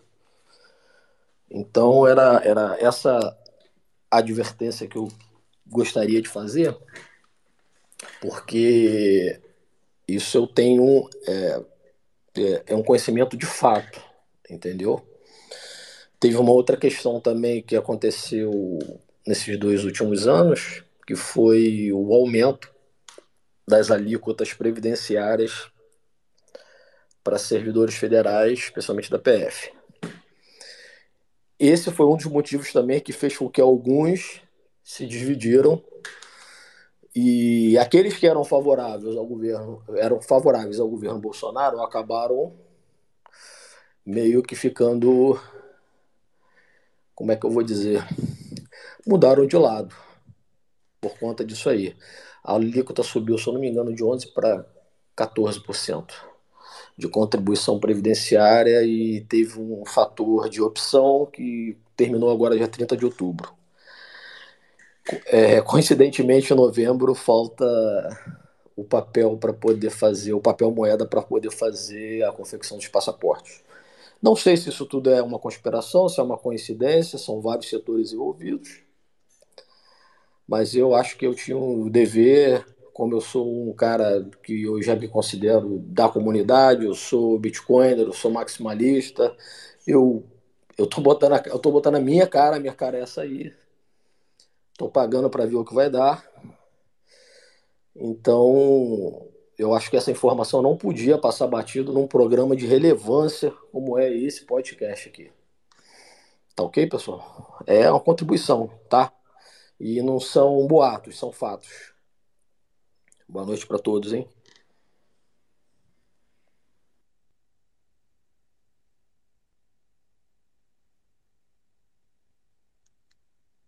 Obrigado pelos comentários aí, informações super importantes que quem está de fora não tem a menor ideia. Então, muito obrigado. E bem preocupante saber que metade da PF é vermelha hoje, né? Meu Deus do céu. Imagina agora.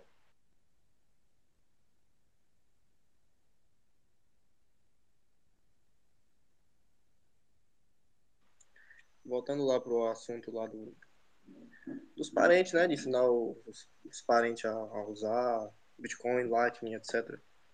Vocês têm alguma dica a respeito disso daí? Porque eu tô sofrendo um bocadinho, né? Que tem o pessoal, assim, né?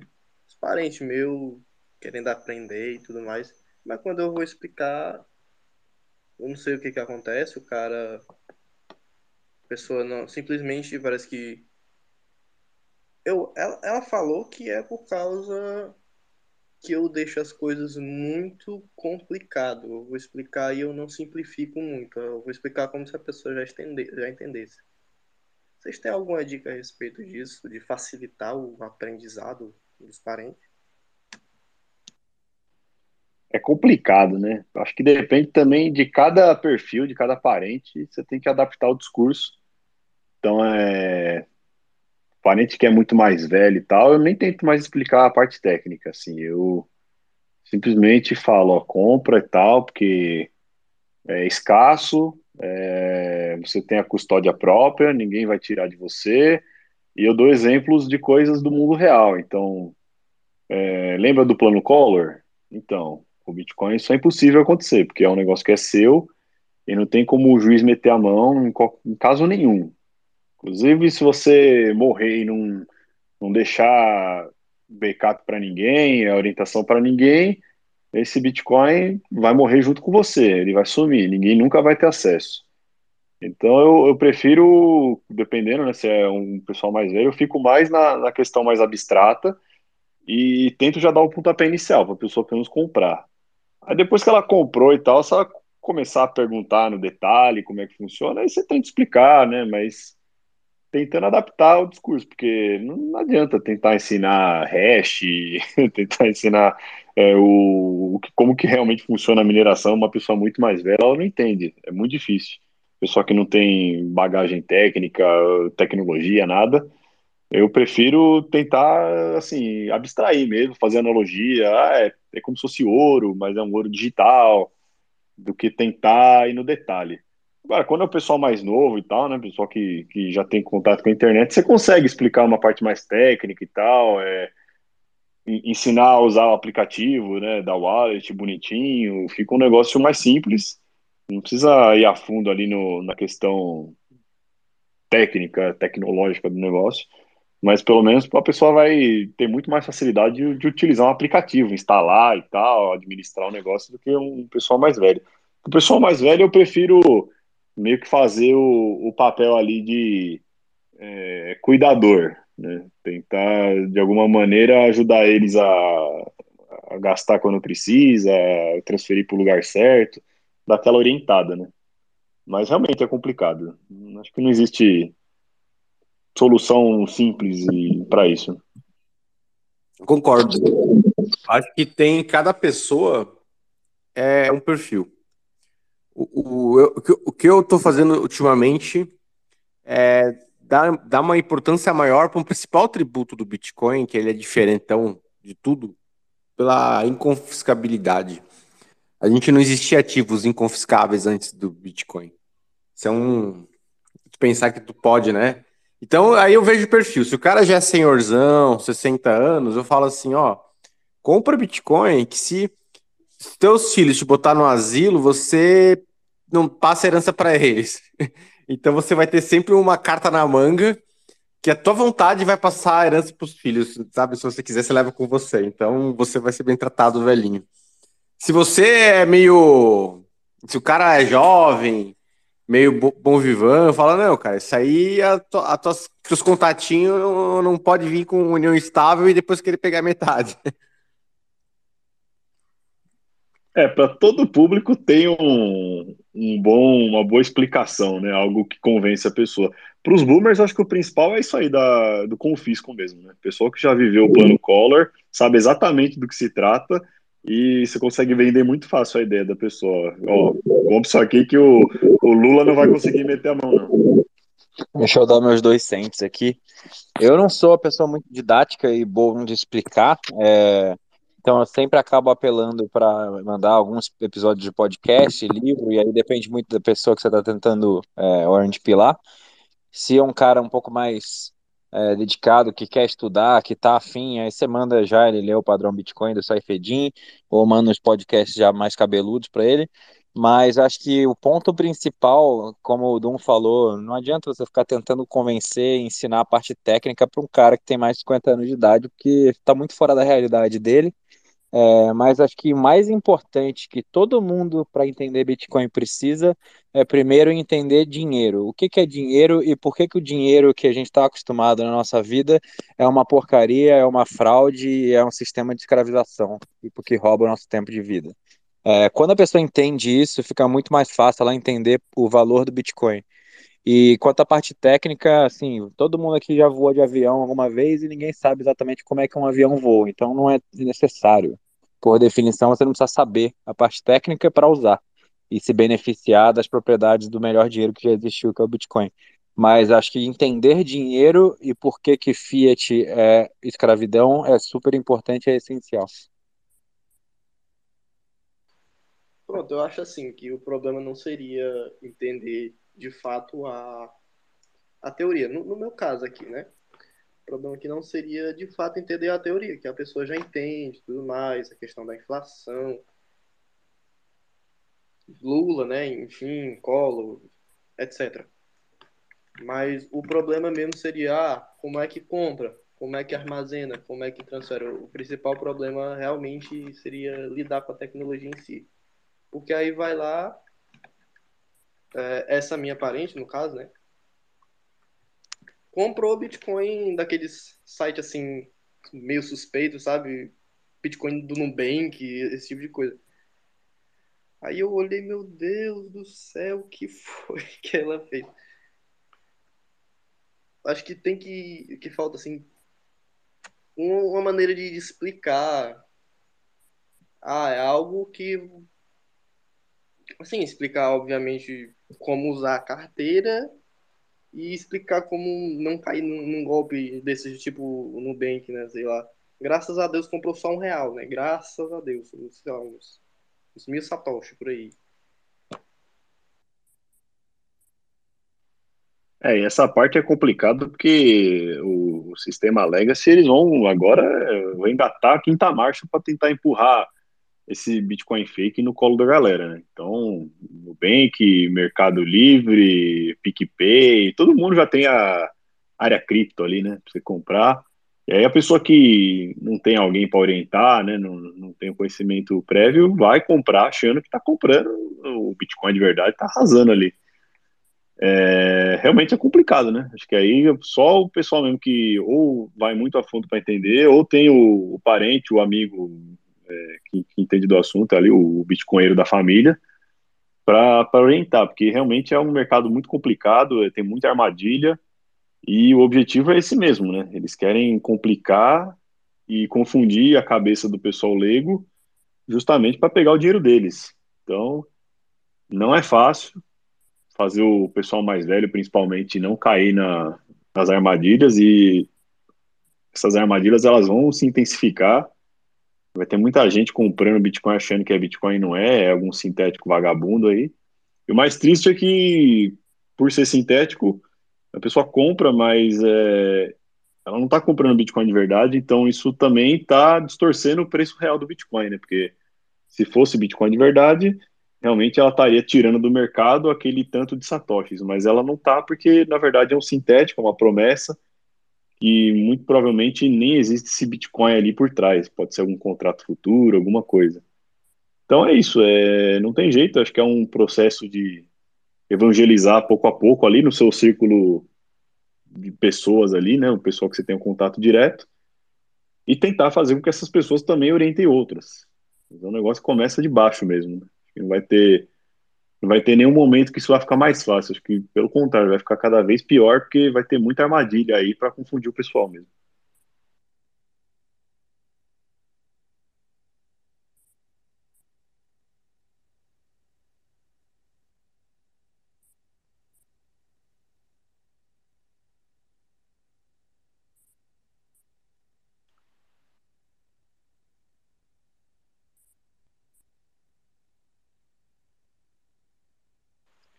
Questão mesmo.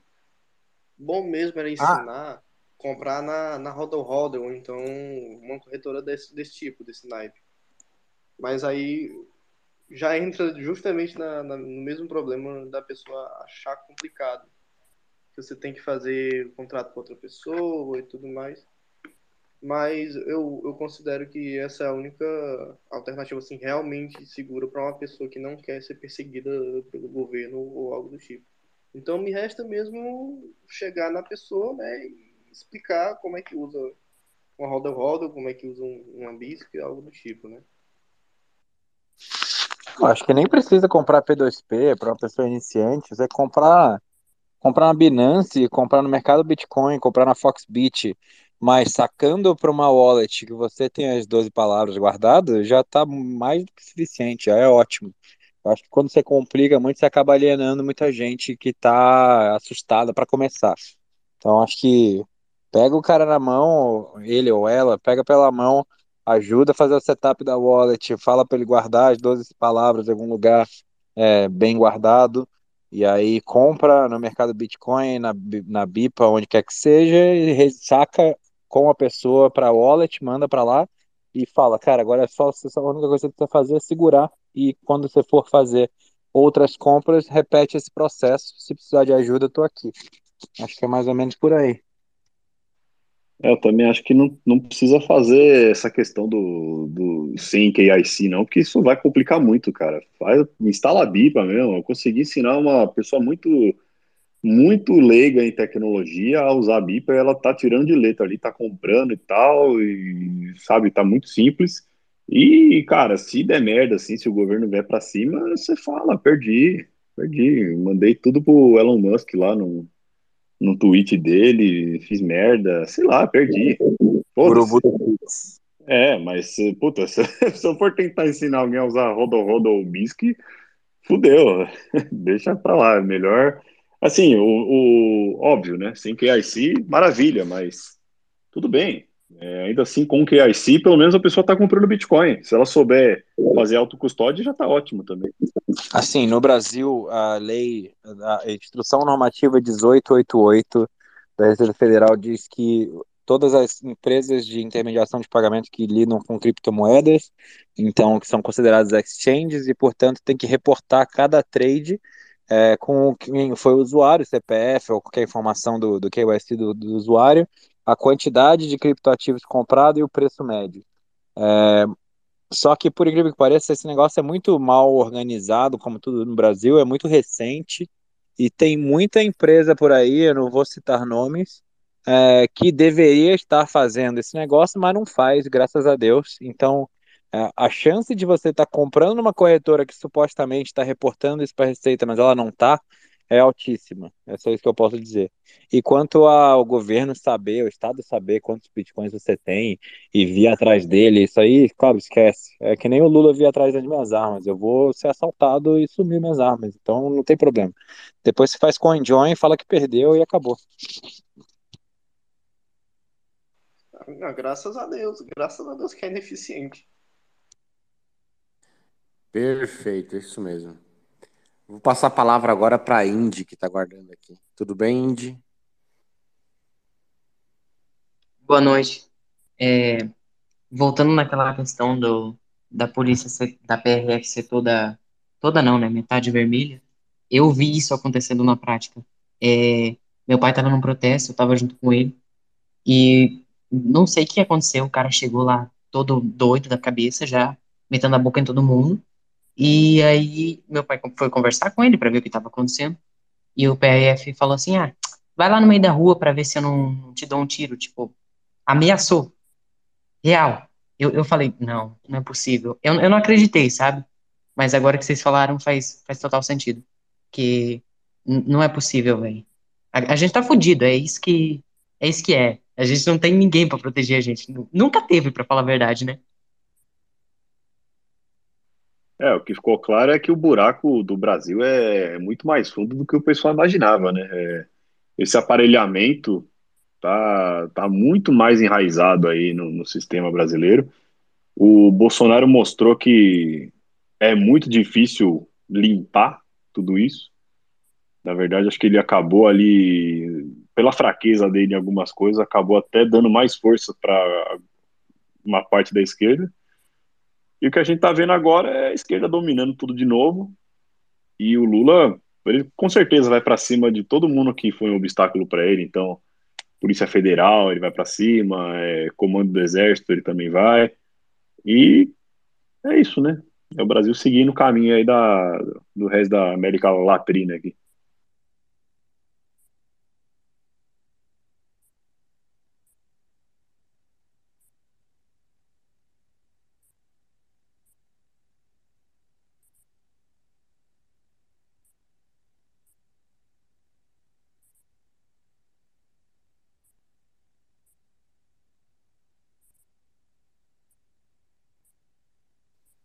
Acabei de passar a palavra aqui para Miguel Medeiros. Tudo bem, Miguel?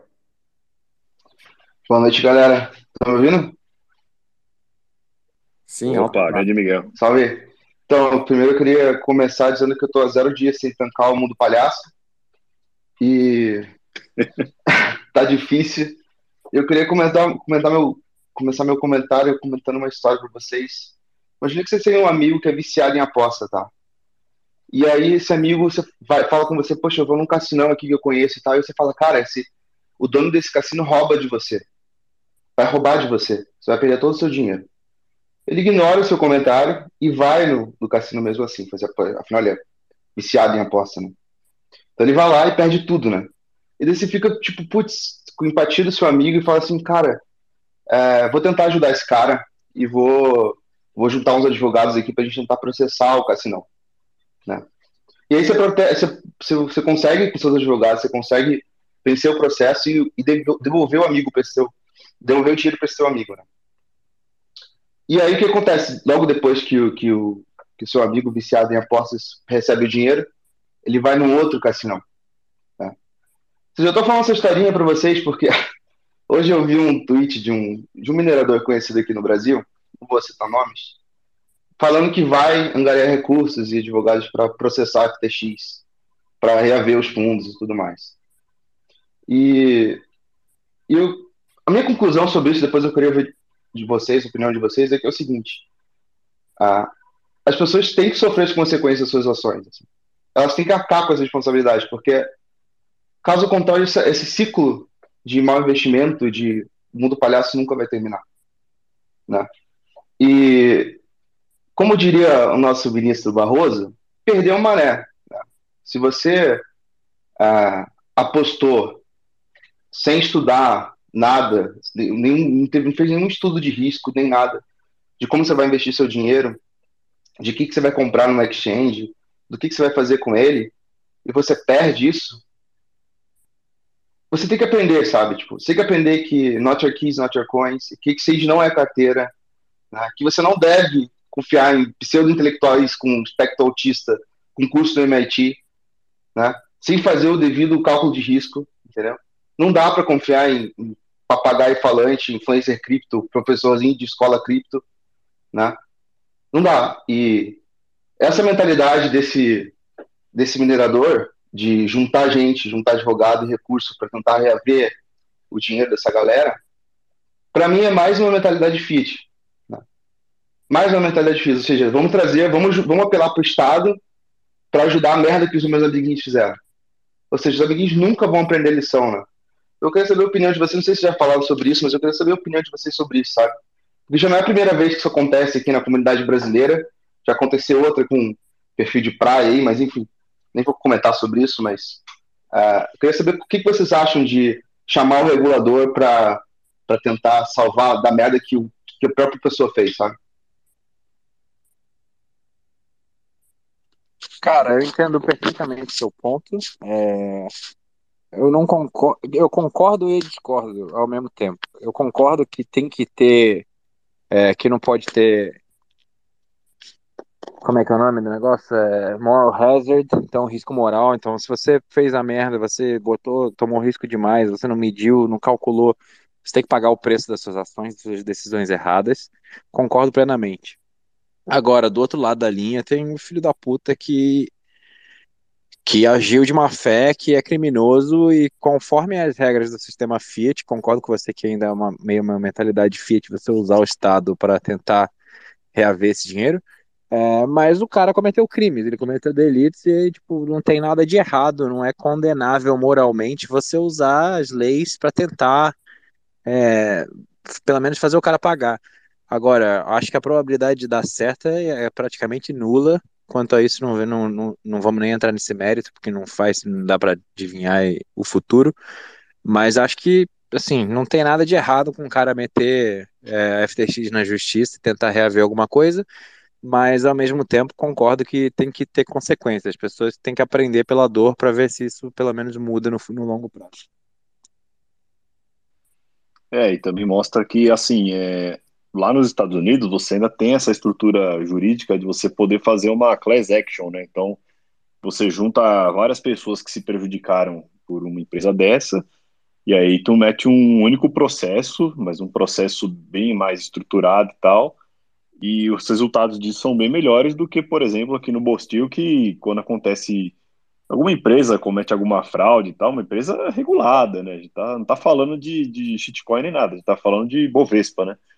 É, se você é prejudicado por uma empresa dessa, você não tem esse tipo de recurso jurídico. Então, é você sozinho, né? Tipo, o Davi contra Golias ali, é, movendo o processo para tentar reaver alguma coisa. Então, isso mostra também que, mesmo com regulação, como é o caso aqui da, da, da Bovespa e tudo mais, é, o, o, pequeno investidor às vezes também não tem muito para onde recorrer na hora que dá uma merda. Né? Regulação é aquilo, é vai melhorar, vai dar um pouco mais de segurança para o cara que está comprando, vai melhorar um pouquinho. Mas o foco principal de qualquer regulação é criar barreira de entrada para que um novo competidor não consiga mais entrar no mercado. Então é complicado. Eu acho que, porra, se o cara perdeu dinheiro e tem o recurso para fazer uma class action ali, faça. É melhor do que não fazer nada, né?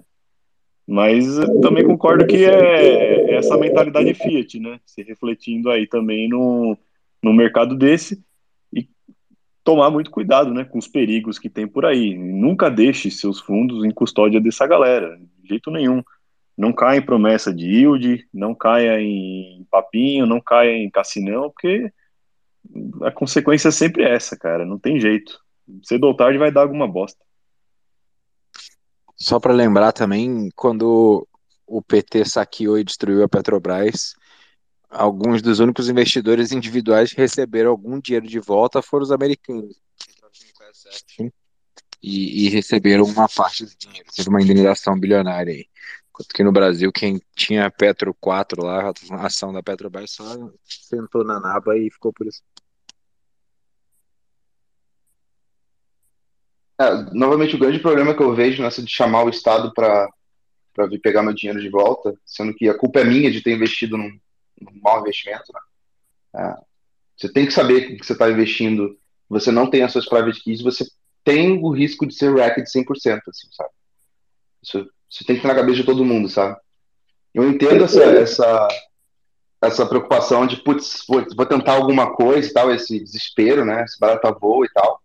Só que isso pode ter uma consequência absurda contra nós, bitcoinheiros, que alertamos isso, entendeu?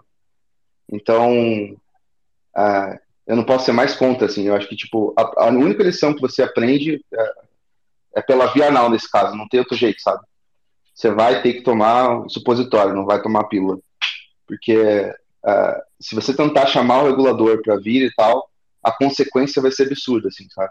Provavelmente, no futuro, você não vai, você vai, todas as exchanges vão ser tipo Nubank, não vai ter Bitcoin real. Por causa disso, entendeu? Por causa de, de pessoas que fazem esse tipo de class action. Então, eu tenho um medo absurdo, que isso pode acarretar, sabe? E, e, eu já, já bem que prevejo que todo, todas as exchanges, a partir de um, sei lá, uns 5, 6 anos, todas vão ser igual no Nubank, assim, não vão ter Bitcoin real para você nunca mais. Talvez a gente, esse, gateway de, de, de, entrada e de saída de Bitcoin através de exchange esteja acabando e a única forma de você pegar Bitcoin vai ser provendo um serviço ou vendendo um produto, sabe? Então, tá acabando uma mata pra gente e muito a culpa não vai cair no, no, no investidor, no investidor irresponsável. A culpa vai cair em cima da gente. E talvez seja muito ruim, assim, sabe? Então, enfim. Miguel, o risco regulatório sempre existirá. É, acho que não vai ser por causa de class actions. Acho que se você olhar os indícios lá, tem um vídeo do Mark Moss dessa semana bem interessante falando sobre é, evidências de que é, FTX foi um psyop do, do, do, do Deep State para destruir, capturar cripto. Cripto ele fala no sentido amplo, mas se referindo ao Bitcoin, é, tá bem claro que os caras estão tentando suprimir a adoção da forma desesperada de todas as formas possíveis e implodir uma corretora do porte da FTX que surgiu absolutamente do nada em 2019, pré-campanha no período de campanha do Biden lá, e já entrou dinheiro de BlackRock, do Diabo 4, todos os grandes VCs entraram ao mesmo tempo. Parece uma ação muito coordenada para tentar implodir o sistema e aí vir com essa desculpa de vá, vamos lá regular o negócio para ficar correto. E eu ouvi um podcast essa semana do, dos Vets, eu não lembro quem que era o convidado, depois eu, eu tuito aqui para o episódio. Mas o cara tava falando que, assim, para ele a melhor coisa que pode acontecer para o Bitcoin é o Bitcoin ser proibido, porque quando quando o Estado sanciona alguma coisa, ele destrói, e, e assim, quando o Bitcoin for efetivamente proibido, nesse caso do seu exemplo, é, as corretoras só, serem, só terem permissão do Estado para vender a IOU de Bitcoin, só promessas de Bitcoin não entrega com saque físico, é, vai automaticamente existir o mercado negro e aí é a hora que descola preço que realmente as pessoas que têm Bitcoin de verdade vão se diferenciar do resto que tem a promessa enquanto está tudo meio que uma área nebulosa, que ninguém sabe a diferença entre um Bitcoin no Nubank e um Bitcoin na, no Multisig, é, fica esse, essa reserva fracionária, fica todas as putarias que a gente tem no sistema Fiat impactando o preço do Bitcoin. Então acho que quanto mais o Estado bate, mais persegue, não tem, o Bitcoin não sofre, eventualmente tudo é bom para ele. No longo prazo, isso vai ensinar as pessoas do valor do Bitcoin de verdade. Mas concordo que o curto prazo tem uma porrada de barreira para ultrapassar aí de é, risco regulatório, captura regulatória, perseguição, enfim, é uma merda. A adoção talvez demore mais, mas é inevitável. Essa é a minha opinião. E com relação à perseguição dos bitcoinheiros, você não acha que vai acontecer? Por causa com certeza disso? Vai, com certeza a culpa vai. é sempre de alguém, né? Isso me faz lembrar do, do vídeo do Mercadante, de, no supermercado falando que, que, os, os, empresários, a inflação estava subindo, né, e os empresários pararam de produzir, né?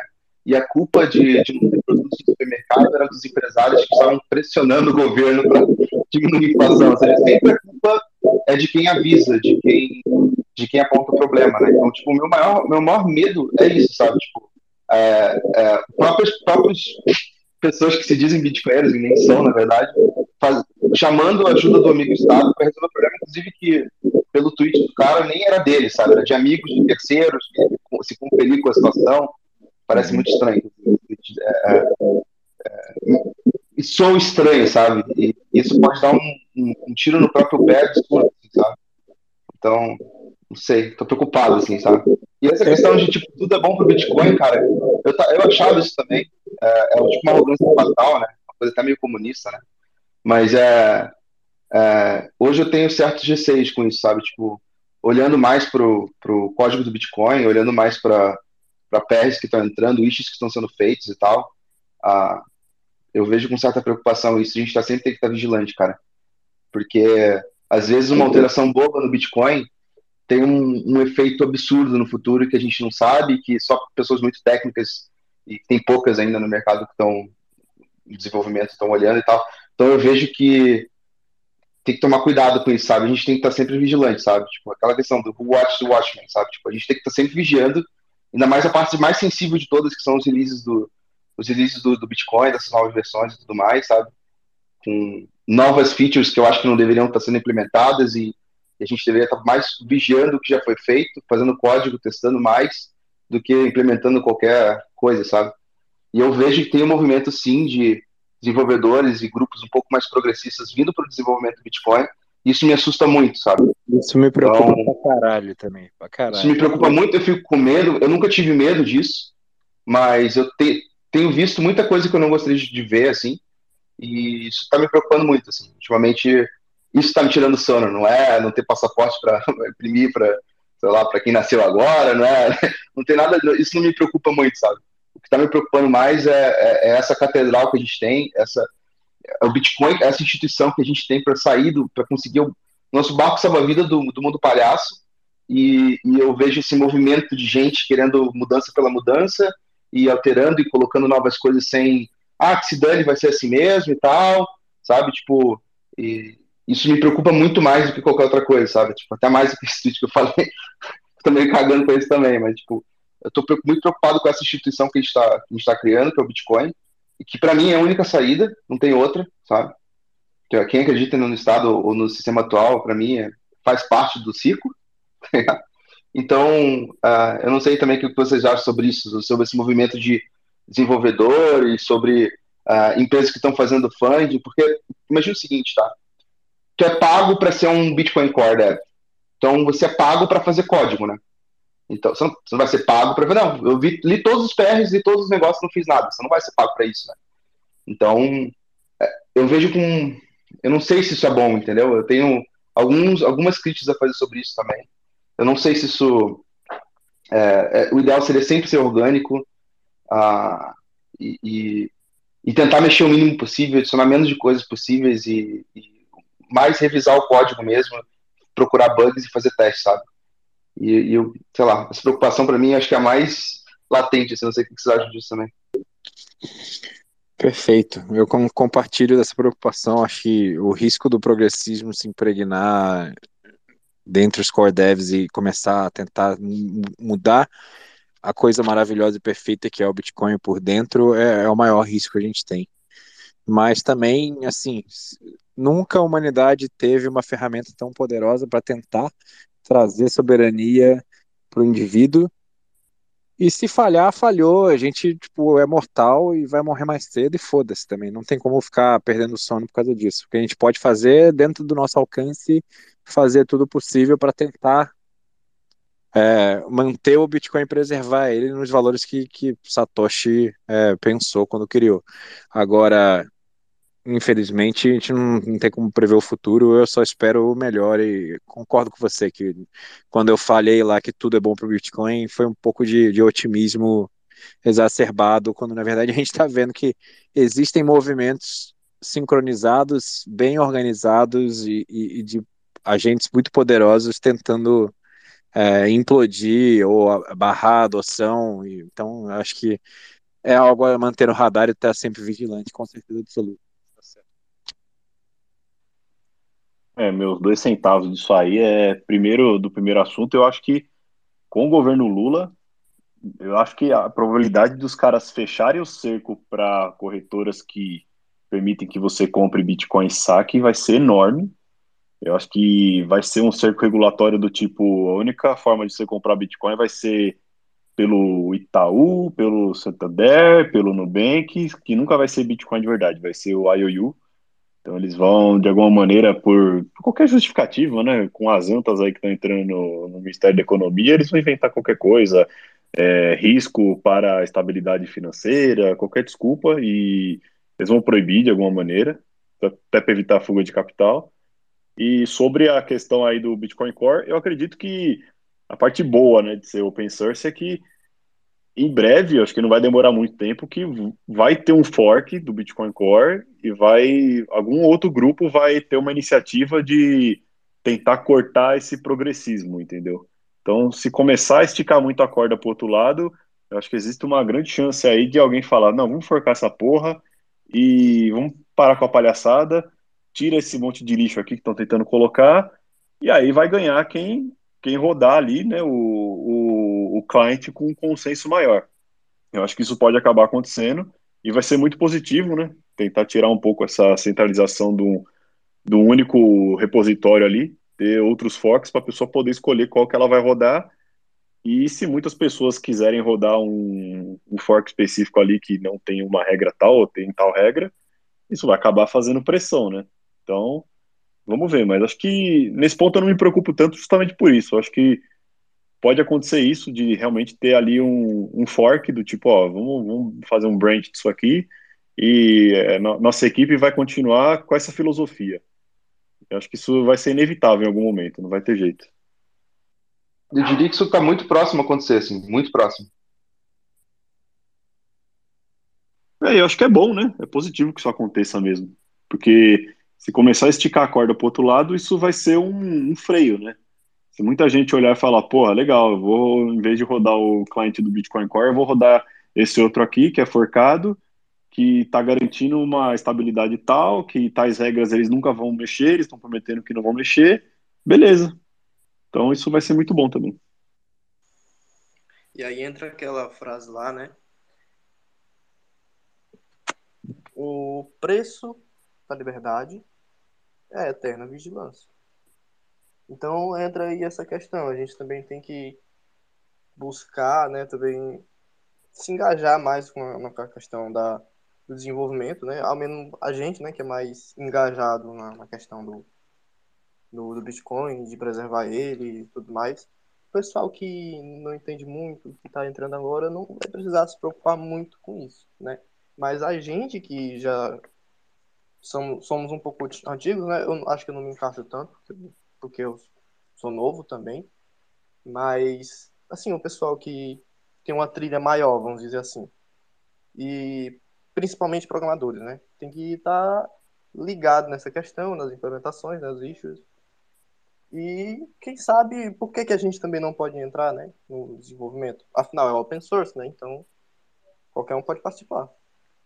Fomentar a entrada de pessoas que têm realmente boas intenções e principalmente pessoas que não vamos dizer assim, sabem o que estão fazendo, mas pessoas que realmente têm um, um incentivo de preservar os valores que o Bitcoin traz, isso aí é essencial para qualquer moeda. E também, como é open source, caso aconteça, por exemplo, algo do tipo, ah, pessoal mais progressista for e cagar com o código, cara, como é open source, também dá para fazer fork, né? Então, Tá, tá aí um exemplo, o Bitcoin Cash. Deu errado? Deu. Mas pelo menos foi preservada a liberdade. Quem queria ir pro, pro Bitcoin Cash foi pro Bitcoin Cash. Quem queria ficar no original ficou no original. Eu acho que o problema é que hoje a gente está tendo um número muito grande de programadores, mas um número também muito pequeno de libertários e ANCAPs aí. Porra, velho, a área de TI tá tá foda, cara. O negócio tá infestado de esquerdista para tudo que é lado. É um negócio assim impressionante. É, dá a impressão que acho que metade da faculdade da galera, os caras estão ensinando Marx. Eles não estão mais ensinando if else. Eles estão ensinando sociologia pro pessoal, porque molecada de hoje, pelo amor de Deus, bicho. O negócio tá ficando, tá ficando preocupante. É, e esse, eu diria, só para acrescentar que esse movimento está vindo pro core, né? um exemplo clássico é teve um, tem um draft bot lá que tem uma contagem de quem deu, deu ACK e quem deu NAC, NAC e ACK, né? Tipo, se eu concordo ou não concordo com, com o proposal lá, né? E teve um, tem agora um bot que fica contando as coisas, sabe? Tipo, perdeu-se aquela questão de, tipo, vamos argumentar e o melhor argumento vem, sabe? Tipo, é, agora virou votação. E desde quando Bitcoin é uma democracia, sabe? Tipo, desde quando votação vai ganhar alguma coisa, sabe? Então, eu acho que eu acho que tá chegando, a corda está chegando a um ponto que vai rolar esse fork sim. E, e, e vai existir um Bitcoin mais conservador e um Bitcoin mais progressista, assim, sabe? Que vai mudar algumas políticas de coisas que não são consenso, vai botar milhares de opções extras, vai mudar opções de default, um monte de coisa. E talvez isso tenha um impacto real em, em, em outras coisas que eles não estão pensando, sabe? E, e por isso se manter no, no, no, no core, no Bitcoin principal, isso pode ser um grande problema, sabe? Tipo, essa politicagem vindo para o BTC, sabe? Então, eu, meu maior medo hoje em dia é esse, sabe? Tipo, é, é, é ver isso, uma, um, um, potencial de risco de ruir, sabe? E as pessoas entrarem nessa, nesse default de, ah, não, vou atualizar esse, esse, esse repositório aqui, sabe? Não verem que tem outra implementação que é bem mais conservadora, que, que tá, tá mantendo segura, tá, tá, tá pegando, por exemplo, os commits que estão sendo feitos na, na, no fork principal, ali, digamos assim, no repositório principal, mas que está tentando manter o, o, máximo, o mínimo de mudanças e, e, e features novas para o BTC, entendeu? Eu admito que, é, vou fazer uma meia-culpa aqui, que eu, que eu fui empolgado pelo Taproot, achei que era uma coisa boa, mas se eu pudesse voltar no passado, eu, eu negaria isso também, sabe? Isso é uma mudança muito pior do que estão tentando fazer por agora, eu, eu negaria isso também, sabe? Eu acho que, que a gente tem que ser bem conservador nesse aspecto e não mexer, tipo, ter aquela aquela mentalidade da medicina que é first do no harm, né? Tipo, se tá funcionando, não vamos mexer, cara. A gente não sabe o que aconteceu com o paciente quando ele caiu no, no chão, se, se você mexer nele vai quebrar mais e mais coisa. Então, uh, eu, se eu pudesse voltar atrás, eu negaria o Taproots também, sabe? Olha que eu, fiz campanha no Discord lá para isso. Então, tipo, uh, é, dando uma chibatada em mim mesmo, é, é, eu preciso fazer essa meia culpa, sabe? E vendo agora a, a consequência disso, e os novos devs entrando e tentando dar opinião porque quer pertencimento de grupo, toda essa questão social, né? Quando você entra no, no core ali, você, você não é, você é um ninguém, você não é ninguém no, no, no, repositório. Então você meio que começa a concordar com a autoridade mesmo, não entendendo tudo, dando a secar sem saber o que tá fazendo, sabe? Só para ter essa, essa aceitação. E isso, cara, isso tá.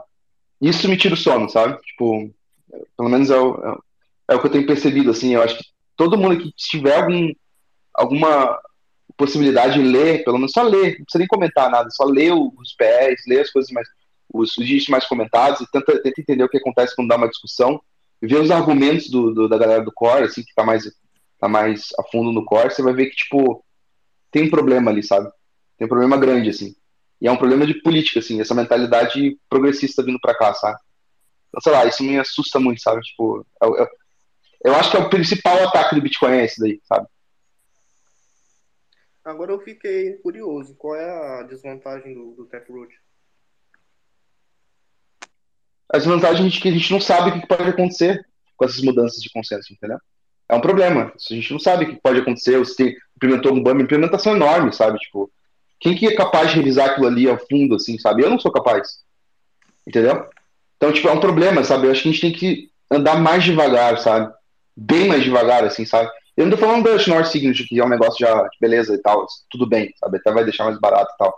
Tô falando do Taproot em si, é, é meio, beleza e tal, é, é, é, é, pode ser que não dê nada, mas pode ser que dê, a gente não sabe, entendeu? Então eu acho que a gente tem que, tem que, tem que botar o pé no freio, tem muito bug para resolver, tá aberto issues de bug para resolver, sabe? Tem que botar mais, mais código para testar em vez de código para botar coisa nova, sabe? eu acho que a gente tem que, tem que ser mais conservador nisso, sabe? Eu me lembro um tempo atrás, um bem no início do BTC, que o Michel Pompesco lá, o, um pai do maximalismo, digamos assim, botou três Bitcoin na cabeça do, do Greg Max e do Peter Willy para eles não fazerem nenhuma implementação nova e tal. acho, que, acho que isso foi um. um... Isso é bravo. Isso é bravo demais. Tipo, assim, não, não quero, cara, tá funcionando, não quero que você mexa, tá ligado? Tipo, não quero que você fique inventando coisa nova e botando E eu acho que isso tem que é, esse tipo de pensamento tem que voltar, assim, sabe? Tipo, tá funcionando, não precisa ficar mexendo nas coisas, não, não precisa fazer nada, sabe? Tipo, vamos deixar a catedral como ela tá e, e não vamos ficar inventando puxadinho, sabe? Então, ah, em nome do conservador, do conservadorismo, assim, eu acho que a gente tem que parar com isso, sabe?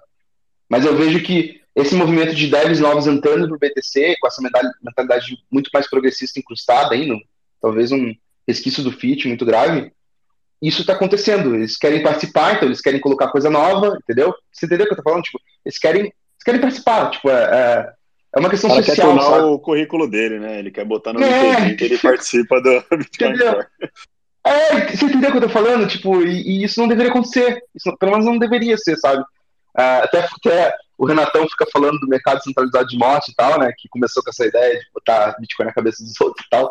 Talvez, quando isso acontecer uh, uh, e realmente tiver difundido, os novos desenvolvedores tenham muito receio de colocar qualquer coisa para não tomar um bid na cabeça deles, né? Talvez isso aconteça. Talvez isso seja um estímulo para esse mercado centralizado de morte acontecer. Eu não, eu não sei, sabe? Tipo, não seja só para políticos, mas sim políticos entrando no Bitcoin Core, entendeu? Então, é, pode ser que isso seja um, um, um passo a mais, que, que, um incentivo a mais para esse passo disso acontecer, sabe? Eu não sei. Eu sei que eu estou percebendo isso, progressismo vindo. O progressismo já veio com a questão do né? Com mudança por mudança, é, cliente quebrando o tempo todo, regras muito mais complexas e tal, mas tudo bem, segunda camada não me, não me importa, sabe? Agora, na, na primeira camada, se a primeira camada quebrar, isso, é, isso aí é muito grave, entendeu? Aí, isso que me tira o sono, sabe? Tipo, e eu não acho que Bitcoin é uma coisa inevitável que não pode ser afetado por isso, sabe? Eu acho que pode sim, e eu acho que esse é o principal vetor de ataque, sabe? Não é mineração, não é carteira, não é Lightning, não tem nada a ver. Tipo, para mim é o, é o Layer 1 vindo politicagem para Layer 1, e aí começarem a passar opções X, Y, Z, e daí essa opção começa como false, de repente no outro release começa como true, e aí muda tudo, entendeu? Tipo, é, sei lá, é, é um receio muito grande que eu tenho. Então, acho que a gente, quem puder prestar atenção nisso e, e vigiar, porque alguém tem que vigiar, sabe? E não dá para ficar só um ou outro vigiando, tem que todo mundo, se pudesse todo mundo que tivesse capacidade de vigiar e tivesse essa mentalidade conservadora, assim, de não mudar, de ter um receio muito grande de mudar qualquer coisa, adicionar coisa nova, eu acho que seria ótimo, sabe? Tipo, seria um antídoto, sabe, do, do, do Mycelium lá, seria um antídoto perfeito, assim. Vamos ver se isso acontece, né? Mas como tu falou, né, tem, sempre vai ter a possibilidade de fazer um fork numa versão anterior e manter a partir daquele fork ali e tudo bem, sabe? Mas o problema é qual implementação depois vai ser a mais visada, sabe? Tipo, qual que vai ser? Entendeu? E, enfim, esse, é, esse é o maior receio, assim, sabe? Concordo 100%. Entendi. Então é muita questão do da velocidade, né, que foi implementado, enfim, toda essa questão de que realmente tá entrando um pessoal meio esquisito no desenvolvimento e também o conservadorismo da, assim, da programação do Bitcoin está sendo deixado de lado um pouco, né? não está mais tanto quanto era nos inícios lá nos primórdios com cypherpunks, né, que eles realmente fizeram algo assim bastante conservador e as mudanças antigamente eram bem mais lentas, né? Então hoje está muito mais acelerado realmente. Isso realmente é um pouco preocupante. Você realmente tem razão.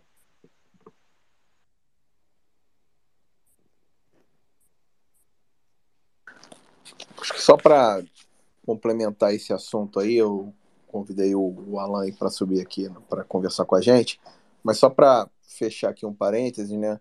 É, são duas filosofias diferentes de, é, de programação, né?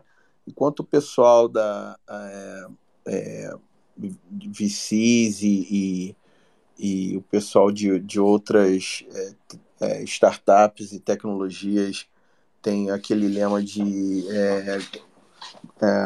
code fast and break things, né? Que é do tipo, não, vamos fazer aqui as inovações e e se tiver algum efeito errado, a gente conserta.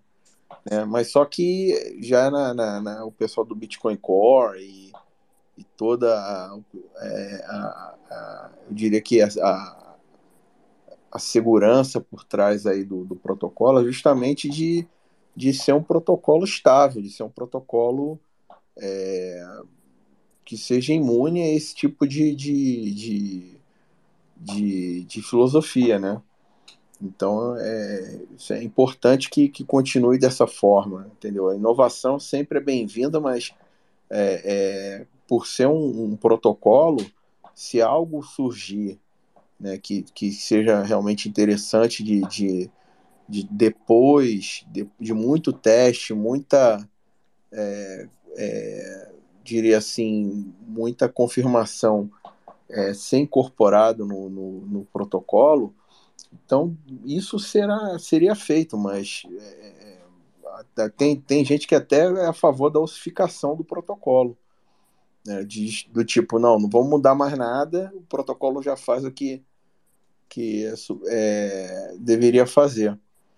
Essa questão da dosificação, eu, eu, eu tenho um pouco de, é, de receio, de repente o Miguel pode até explicar, se de repente seria a ossificação, seria uma ossificação é, permanente, do tipo, ó, não podemos mexer em mais nada no, no protocolo, é isso aqui, acabou, ou se, se, se, se a questão da ossificação ainda permite algum tipo de, de, de melhoria, né? Então, a questão da dosificação é você não colocar nada de novo, nada novo. Nenhuma opção nova, nada novo. Né? Eu acho que isso, isso já deveria ser, já está sendo feito, né, na minha opinião. Mas é claro que se tivesse um bug crítico, que nem, por exemplo, tem um bug do timestamp que vai acontecer em 2000, não sei quantos lá, tipo, já vai estar tudo morto, acho eu. Ah, tipo, isso tem que acontecer, vai ter que ter um, vai ter que ter, vai ter que ajustar isso. É uma questão de overflow e tal, vai ter que ajustar. Ah, mas eu acho que a, a, somente bugs críticos de parar a rede inteira, nenhum node vai conseguir mais validar nenhum bloco, beleza, aí você tem que corrigir, não tem que fazer, né? Então, se você tem como corrigir para a humanidade continuar, ótimo, a gente não perder essa instituição, beleza, isso ok. É como se você fosse trocar um pilar da, da, da, da tua catedral que está rachando, beleza, você troca ali, mas você não vai fazer nada além disso. Se o pilar só estiver rachado, você vai manter o rachado ali. Você vai fazer um monte de engenheiro analisar para ver se o pilar vai cair, se ele cair vai acabar com tudo, não, não sei, entendeu? Então, eu acho que esse tipo de explicação, ok, sabe, tipo, você não botar nada novo, nada novo, acabou, parou por aqui, entendeu? A gente, a partir daqui desse layer 1, vai fazer tudo em segunda camada, ou sidechain, sei lá, o que for que tiver que fazer depois, entendeu? Então, uh, isso eu sou muito a favor, completamente a favor desse tipo de justificação, para mim é isso a justificação, não é não mexer em nada, né? é, de novo, se a catedral for cair, você vai ter que trocar o pilar, entendeu? Não tem como. Né? Já tem alguns bugs listados que vão, por exemplo, esse overflow do cabeçalho do bloco vai ter que ser feito, mas a gente só vai. A gente, por que a gente não resolve agora? Já está resolvido já. Mas por que, que não resolve agora? Porque a gente vai esperar para ver se tem até o ano que vai estourar o overflow do, do cabeçalho para ver se tem mais algum outro bug que tem que resolver lá também. Para não ficar trocando de versão 0 ponto alguma coisa para 1 ponto alguma coisa. Né? Se bem que agora mudaram a versão para 25, 24, mudaram, né? Mudaram os números de versão ali. É, mas para mim, a explicação é isso, não colocar nada novo, sabe? Tipo, esse conservadorismo ao extremo para não mexer na instituição mais importante que a gente tem, sabe? Eu acho que isso já deveria estar sendo aplicado, sabe? Pelo que eu estou vendo, não está sendo aplicado, ainda não está sendo aplicado isso. Então, para mim, eu acho que deveria, isso deveria, deveria ter mais gente falando não, não, não para tudo, sabe? Para mim, é, mim é não a priori, sabe? Tipo, não, não quero, tá funcionando, não quero, não, não botar nada, entendeu? Eu acho que isso deveria ser o padrão, assim, sabe? Mas, de novo, um monte de VC, com um monte de empresa que quer colocar A, B, C no Bitcoin para o negócio dele funcionar, sabe? Quer tirar A, B, C para com subterfúgio de ajudar os usuários, entendeu? Então, tipo, é, é muito esquisito, cara. Tá vindo uma politicagem absurda pra dentro do BTC e eu sinto cheirinho de progressismo, assim, sabe? Aquele cheirinho, assim, você vai cheirando assim, caraca, tô sentindo alguma coisa que tá vindo, sabe? Então, para mim esse é o meu maior medo, assim, sabe, agora, assim. Até fiquei curioso agora que o Alan pode contribuir. Opa, fala pessoal, boa noite. Consegui chegar em casa hoje mais cedo hoje. Opa, legal, legal. Para quem. Opa, mestre Alan. É o autor aí do, do Bitcoin Red Pill junto com o Renato 38. Prazer tê-lo aí aqui na nossa resenha. Opa, eu acho que muita gente está entrando agora, principalmente a galera mais progressista, que vocês haviam falado aí, principalmente na área questão de programador é, foi aquilo que o próprio Nick Zabo falou, né? Que existe já vários, é, um, um, dos textos deles, é, seminais, aquele blockchain é, social scalability e uma e outra coisa lá que eu não lembro o nome. Que ele diz que, o, que as, as, não se trata de limitações tecnológicas, mas sim de limitações humanas. Ele, ele, ele até disse que, numa, numa, numa, numa determinada parte do texto, que o sucesso do Bitcoin é, não se deve à sua eficiência é, computacional, né? Mas sim a, a, a sua a escalabilidade social, que é justamente é, o, as, as, motivações e comportamentos humanos. Por isso que eu, eu entendo essa questão da, da ossificação, quando ouvi também o próprio Bruno falando, a, o, o Bruninho que é, conseguiu, que, que, que, contribuiu lá para a parte do, do Taproot. Ele disse, eu, me lembro muito, muito bem, uma frase que foi muito marcante, existem muitos bugs no, no, no próprio código que as pessoas ficam querendo a meter coisas novas, ao invés de, de, de consertar várias coisas que já, que já está já no próprio código, que é muito mais, que é muito mais interessante estar trabalhando pela sobrevivência, seguir o curso natural, é, como, é, como na questão da natureza, né? A espécie ela luta para sobre, sobreviver, não para ser o mais forte e ficar adicionando um monte de coisa que é desnecessária, mas sim manter a, a sua a- a longevidade nesse caso. Aí, é isso que, eu, que, eu, que ficou muito marcante quando que eu li, que eu, ah, começo a ligar a parte da, da ossificação da, da- do texto lá do próprio Nick Szabo sobre a escala social, que as limitações humanas po- podem, podem atrapalhar muito mais o Bitcoin. E a galera que, com a visão mais, mais tecnicista, a- acaba atrapalhando muito, que acaba alinhando essa visão tecnicista a- a- ao lado mais progressista como teve também lá no, no próprio código do Bitcoin, que alguma coisa envolvendo a. a- se, se alguém puder me lembrar. é, não, não sei se foi algo de gênero ou se foi algo de, de, de questão de cor. Eu acho que teve- foi um negócio de blacklist, né? É, Isso, é. blacklist, alguma coisa assim, né? É, tinha Isso. o termo blacklist lá, os caras queriam, acharam que era muito ofensiva, queriam mudar, bagulho idiota. tanto problema para resolver, é, com, como o conceito de, de, de bugs, como o próprio Bru- Bruninho falou lá, que existem vários, vários bugs que, que precisam estar, estar resolvidos, que tem, que tem uma, uma lista imensa, onde a galera pode estar trabalhando, mas a galera que está entrando nova agora, eles, eles querem ficar adicionando, como é, como é aquele, aqueles consertadores de Bitcoin, né? É, mas pra você ver, Alan, é estranho, você, você citou o Bruno, tá tendo uma discussão agora sobre a flag Full EBF, né? E, É. e ele tá a favor do Full EBF e isso é uma, uma adicionar uma opção pro, pro usuário para ele basicamente matar o zero conf, né? E isso com aquele intuito de tipo, não usem drogas, vamos proibir as drogas para você, porque as drogas são ruins, entendeu? Sim, Então, porque antes, ele também é a favor, ou seja, tipo, ele pode falar uma coisa, mas no final das contas ele tá fazendo outra. Ou seja, tem- é, é meio é complicado isso, sabe? Tipo, é, é complicado demais, assim. É. Todo mundo tem que estar sempre vigiante, vigiando todo mundo o tempo todo, sabe? E creio que isso, por, por- ele estar na- naquele programa de, de capaci- capacitação para desenvolvedores do Core, creio que ele pegou muito essa visão da galera do, da, que está dentro mesmo, principalmente desse programa do, do Peter Willis, né? E ele acabou um problema que ele identificou ao, ao en- ao entrar logo de primeira, que é a identificação de, de, de consertar os bugs que já existem no, no, no próprio código de- no próprio código base. Que ao invés de ficar se, se preocupando em adicionar coisas novas, por que não, não consertar as coisas antigas que, que já que vão se acumulando, como, como se fosse vai jogando a, a sujeira para debaixo do tapete, né? Só que ele, provavelmente deve, ele não ele não raciocinou sobre isso e acabou sendo cooptado.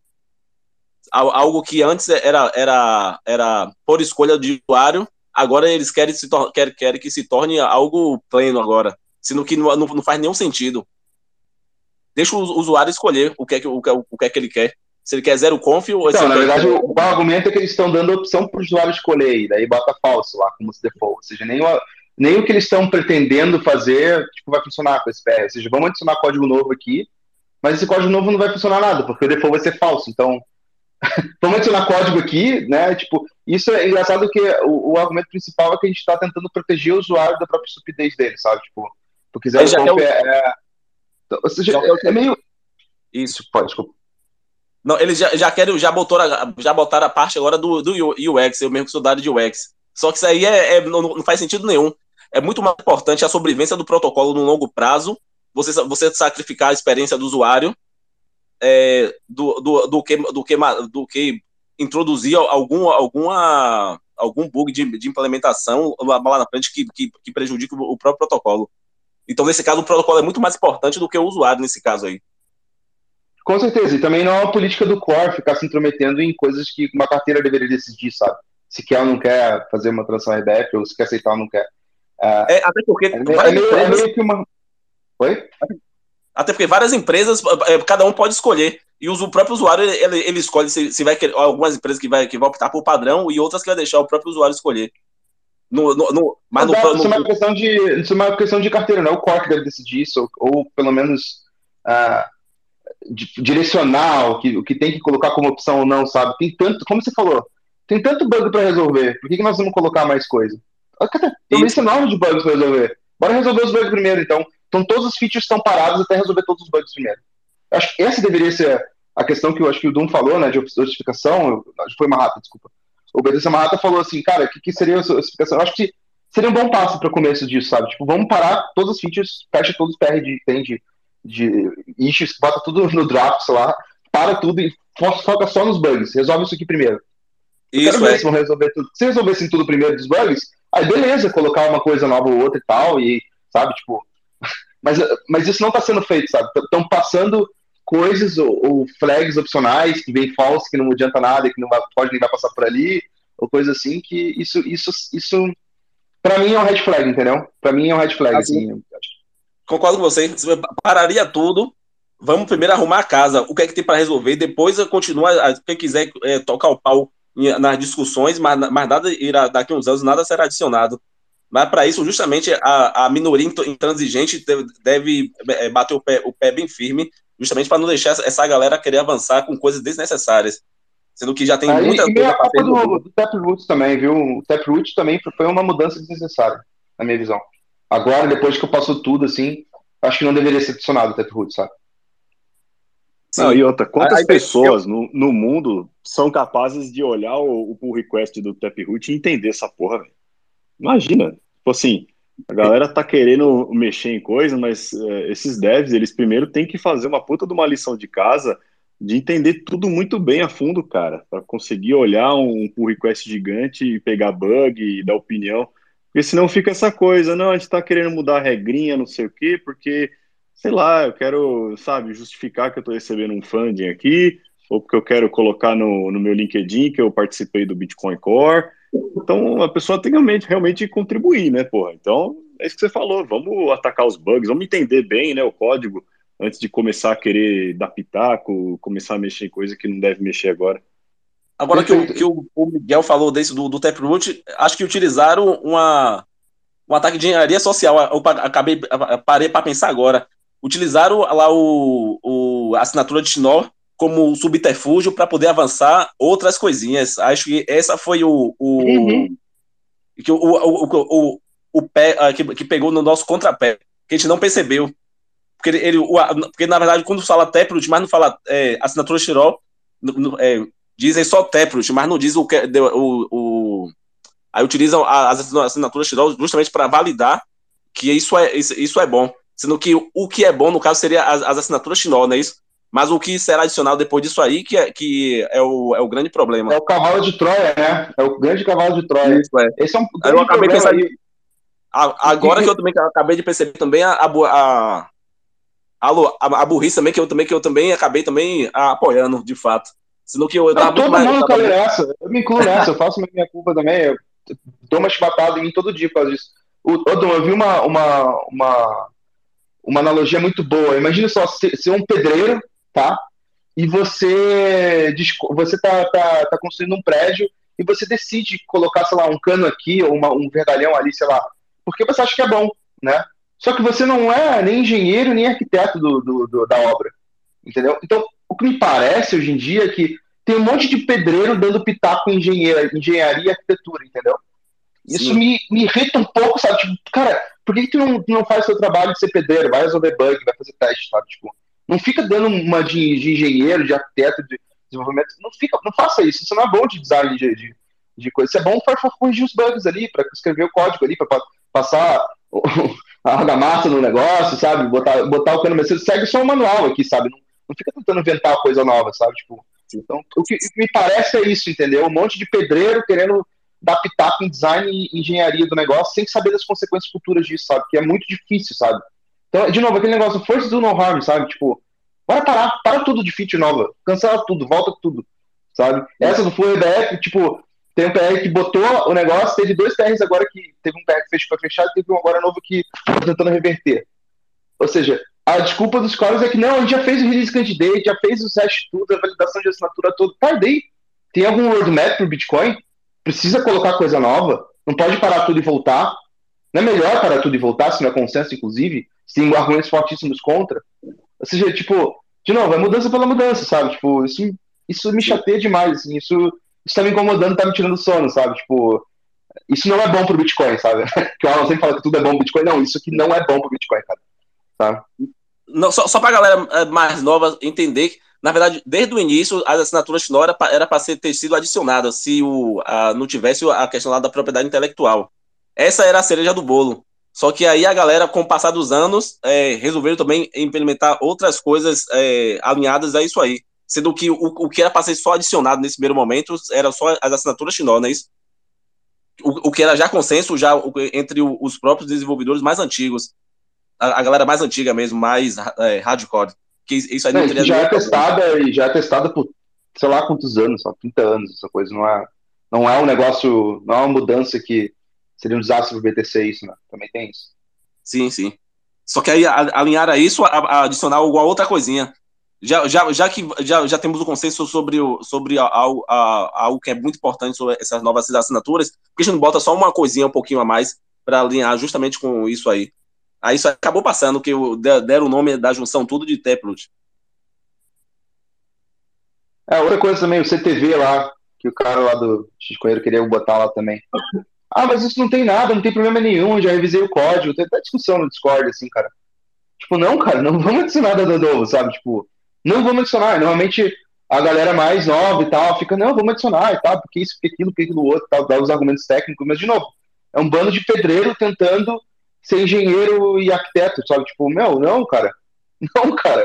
Tipo, não, brother, não vou mexer em nada, sabe? Tipo, isso incomoda, parece, sabe? Tipo, incomoda quando você fala, não, não vou mexer em nada, sabe? Parece um monte de cara gritando no, no, no Twitter, ah, sabe? Tipo, mas assim, é, é o que deve ser feito, sabe? Tipo, é, é, é, desculpa por ser chato e não querer que mude nada, mas assim, eu não quero que mude mais nada, sabe? Tipo, eu não quero que ferrem com a minha catedral, sabe? É só isso, é uma instituição muito linda para você botar uma coisa nova, sabe? Tipo, sei lá. Eu tô, eu tô é meio depilado com isso. Esse, esse repositório do Bitcoin Core, ele é algo que é muito visado hoje em dia, né, para uma pessoa poder realmente divulgar que participou dele. Então, é, tem muita gente que não tem skin in the game, tipo, o cara mal tem Bitcoin, não tem nenhum, mas ele quer, de alguma maneira, né, poder colocar no currículo dele que ele participou de algum tipo de desenvolvimento no Bitcoin Core. Não, ele não quer colocar que é um, um bug, ele quer colocar que ele realmente fez algo novo. Até hoje o pessoal debate aqui na gringa também sobre essa questão da ossificação, mas eu acho esse ponto que você falou, Miguel, importante, porque assim, ó, é ossificação, mas se precisar mudar alguma coisa crítica aqui, por exemplo, precisar mudar o, o algoritmo chá para um um, uma versão futura, assim, a longo prazo. Ah, agora tá tendo. É, o pessoal fala muito no futuro, né? Mas é, agora a é, é, computação quântica tá conseguindo chegar perto do, do, do de fazer um ataque de, de, de, é, de, força bruta. Ah, beleza, tem um algoritmo novo aqui para substituir, né? Mas isso assim, longo prazo, né? Não tô. Não é nada para agora, mas é importante pelo menos ter esse tipo de é, ossificação pelo no mútil, né? Para a gente poder é, realmente arrumar a casa. Acho que isso é importante mesmo. Isso deveria ser o foco, é, pelo menos para os próximos anos, né? Isso, é, é, manter a sobrevivência a longo prazo, né? Modificar só aquilo que seja necessari é, necessariamente necessário. E não ficar procurando introduzir coisinhas é, Só por. Aqui... Perdão. Fala, Alan, deixa eu te perguntar um negócio, Alan. Já que você, você vê o Bitcoin Red Pill, tá no Black Pill também, né? É, o mercado centralizado de morte evitaria que futuras mudanças do BTC acontecessem? Vide aquele exemplo do Messiah Pompesco lá, que ele botou três BTC na cabeça do Greg Marx e do Peter Willie lá. Isso seria, tipo assim, o cara, vamos supor que tem um movimento de desenvolvedores progressistas financiado por empresa XYZ que queria pelo Jorge Soros, sei lá, que quer, quer matar o Bitcoin por dentro e eles começam a fazer um monte de PR colocando coisinhas lá dentro e tal. Uh, e, e aí esse mercado centralizado de morte, a, através disso, a galera começava a botar um monte de bid na galera, assim, que tá querendo colocar coisa na, na, na no, no, no PR do Bitcoin, para evitar justamente futuros futuros progressistas vindo para o core, para ter medo de colocar código novo, assim, sabe? Tipo, você acha que seria uma boa? Sim, evita sim. É, é, eu esqueci o nome do cara agora que, que propôs o primeiro é, mercado descentrado de aposta de mortes, que o meu nome dele mesmo, esqueci o nome dele agora. Da forma como, como ele pensou, é, era de forma. A qual? Não me recordo quem que foi. Se foi o próprio agora. foi. Não, não foi Misséria, não. Tem um outro que tem um, que tem um, um paper chamado de- disso aí agora. É só Ass- Assassination Poli- Politics. A, a ideia como ele pensou é de forma centralizada. Só que aí, aí algum, algum, algum estado poderia ir atrás da- da- do cara que, que propôs isso aí. Como iria acontecer com o próprio Misséria. Mas do jeito como, como a- o Renatão eh, tá, pensando, seria como, como de uma forma mais, descentralizada, justamente para você não ir atrás do, da, da- pessoa que, que fez a, que fez a, que ela é, elaborou, Que elaborou fez a a proposta. aposta, fez o bid, né? Uhum. Isso, é, porque aí teria a parte toda do, do scroll, onde teria a, do, a parte do oráculo descentralizado, tudo isso aí, onde você não, não- onde nem, nenhum agente, seja alguma entidade privada ou Estado, ir atrás de, de, de quem propôs. Mas simplesmente é, beneficiar, a, a- beneficiar a pessoa que, que, que, que apostou contra. Ou contra ou a favor. É, porque algum, algum medo, algum medo deve. Tipo assim, como é que as pessoas ficam com receio de colocar uma nova. Que é muito simples, você pega, cria um perfil no GitHub, clica lá no fork, faz a sua alteração, submite o PR. Tipo, é muito Aí que simples ter- isso, sabe? Sim. Tem um, um esquema de- de- você usa, tipo, você, você cria um monte de outros perfis fakes, ou, ou uma, uma própria, sei lá, uma instituição pode ir lá e querer mudar o Bitcoin. Então, todo mundo fala que é positivo, dá um monte de coisa e, e inventa argumentos e fica, tipo, ataque cível, assim, Bitcoin, assim, tipo... E beleza, passa, passa aprovação, porque por N motivos, entendeu? Ah, e aí, e acaba mudando o Bitcoin por, por dentro, assim, sei lá, é- é- o único receio que eu vejo, tipo, é, beleza, eu tenho medo de morrer se eu colocar alguma coisa extra aqui no Bitcoin. Aí eu acho que as pessoas vão pensar mil vezes antes de colocar qualquer coisa ou, ou participar disso, entendeu? Eu não Sim. sei, não consigo entender que- como... nessa parte aí teria que ter uma, alguma espécie de identificador descentralizado que não ligasse a, a própria pessoa que, que fez aquilo ali. Tem, tem uns identificadores descentralizados que identifica que eu sou eu, mas teria que ter alguma, alguma, ah, algum subtipo de identificador descentralizado que não dissesse que, só, que seria eu, eu como a, a pessoa física que apostou naquilo ali, mas que protegesse a minha identidade. Porque como a gente fala eu aí gente mercado tá bem longe disso, né? Estamos isso, com certeza. Porque, como falamos de, de, de apostas descentralizadas de morte, en- entra diversos fatores, identificadores descentralizados que não identificam que seja a pessoa física que apostou, a parte do scroll, o oráculo descentralizado, entra diversas outras subtecnologias para fazer a junção, para que isso se torne realidade. Acho que ainda estamos muito longe disso aí. Porque em alguma Pois é, ponta. então o perigo de ataque do BTC é real, assim. É Sim. muito real. Eu acho que talvez o, o que o Dom tinha falado antes seria tipo, fazer um fork mais conservador, assim, e tentar propagar a ideia desse fork mais conservador, assim. Seria talvez a, a solução ideal, assim, sabe? Juntar os devs mais conservadores, os cérebros mais conservadores para esse fork e deixar os progressistas no outro. O problema é que daí o, o repositório principal, que tem a marquinha Bitcoin barra Bitcoin lá, tipo, seria dominado por, por progressistas. Isso é, também é, um- é um grande perigo também. Então, não sei. não- é uma politicagem que não, não é da minha área, não sei como resolver isso, entendeu? Não. O, o, o passo um já temos, que é a moeda, a, a propriedade, é, é, a propriedade privada digital inconfiscável, que, que já o Bitcoin. Esse é o primeiro passo. Agora, é, o, o próximo passo seria essas, essas, essas outras subtecnologias, que é proteger é, eu como pessoa física que apostou na, na, na morte ou da, da, daquela pessoa.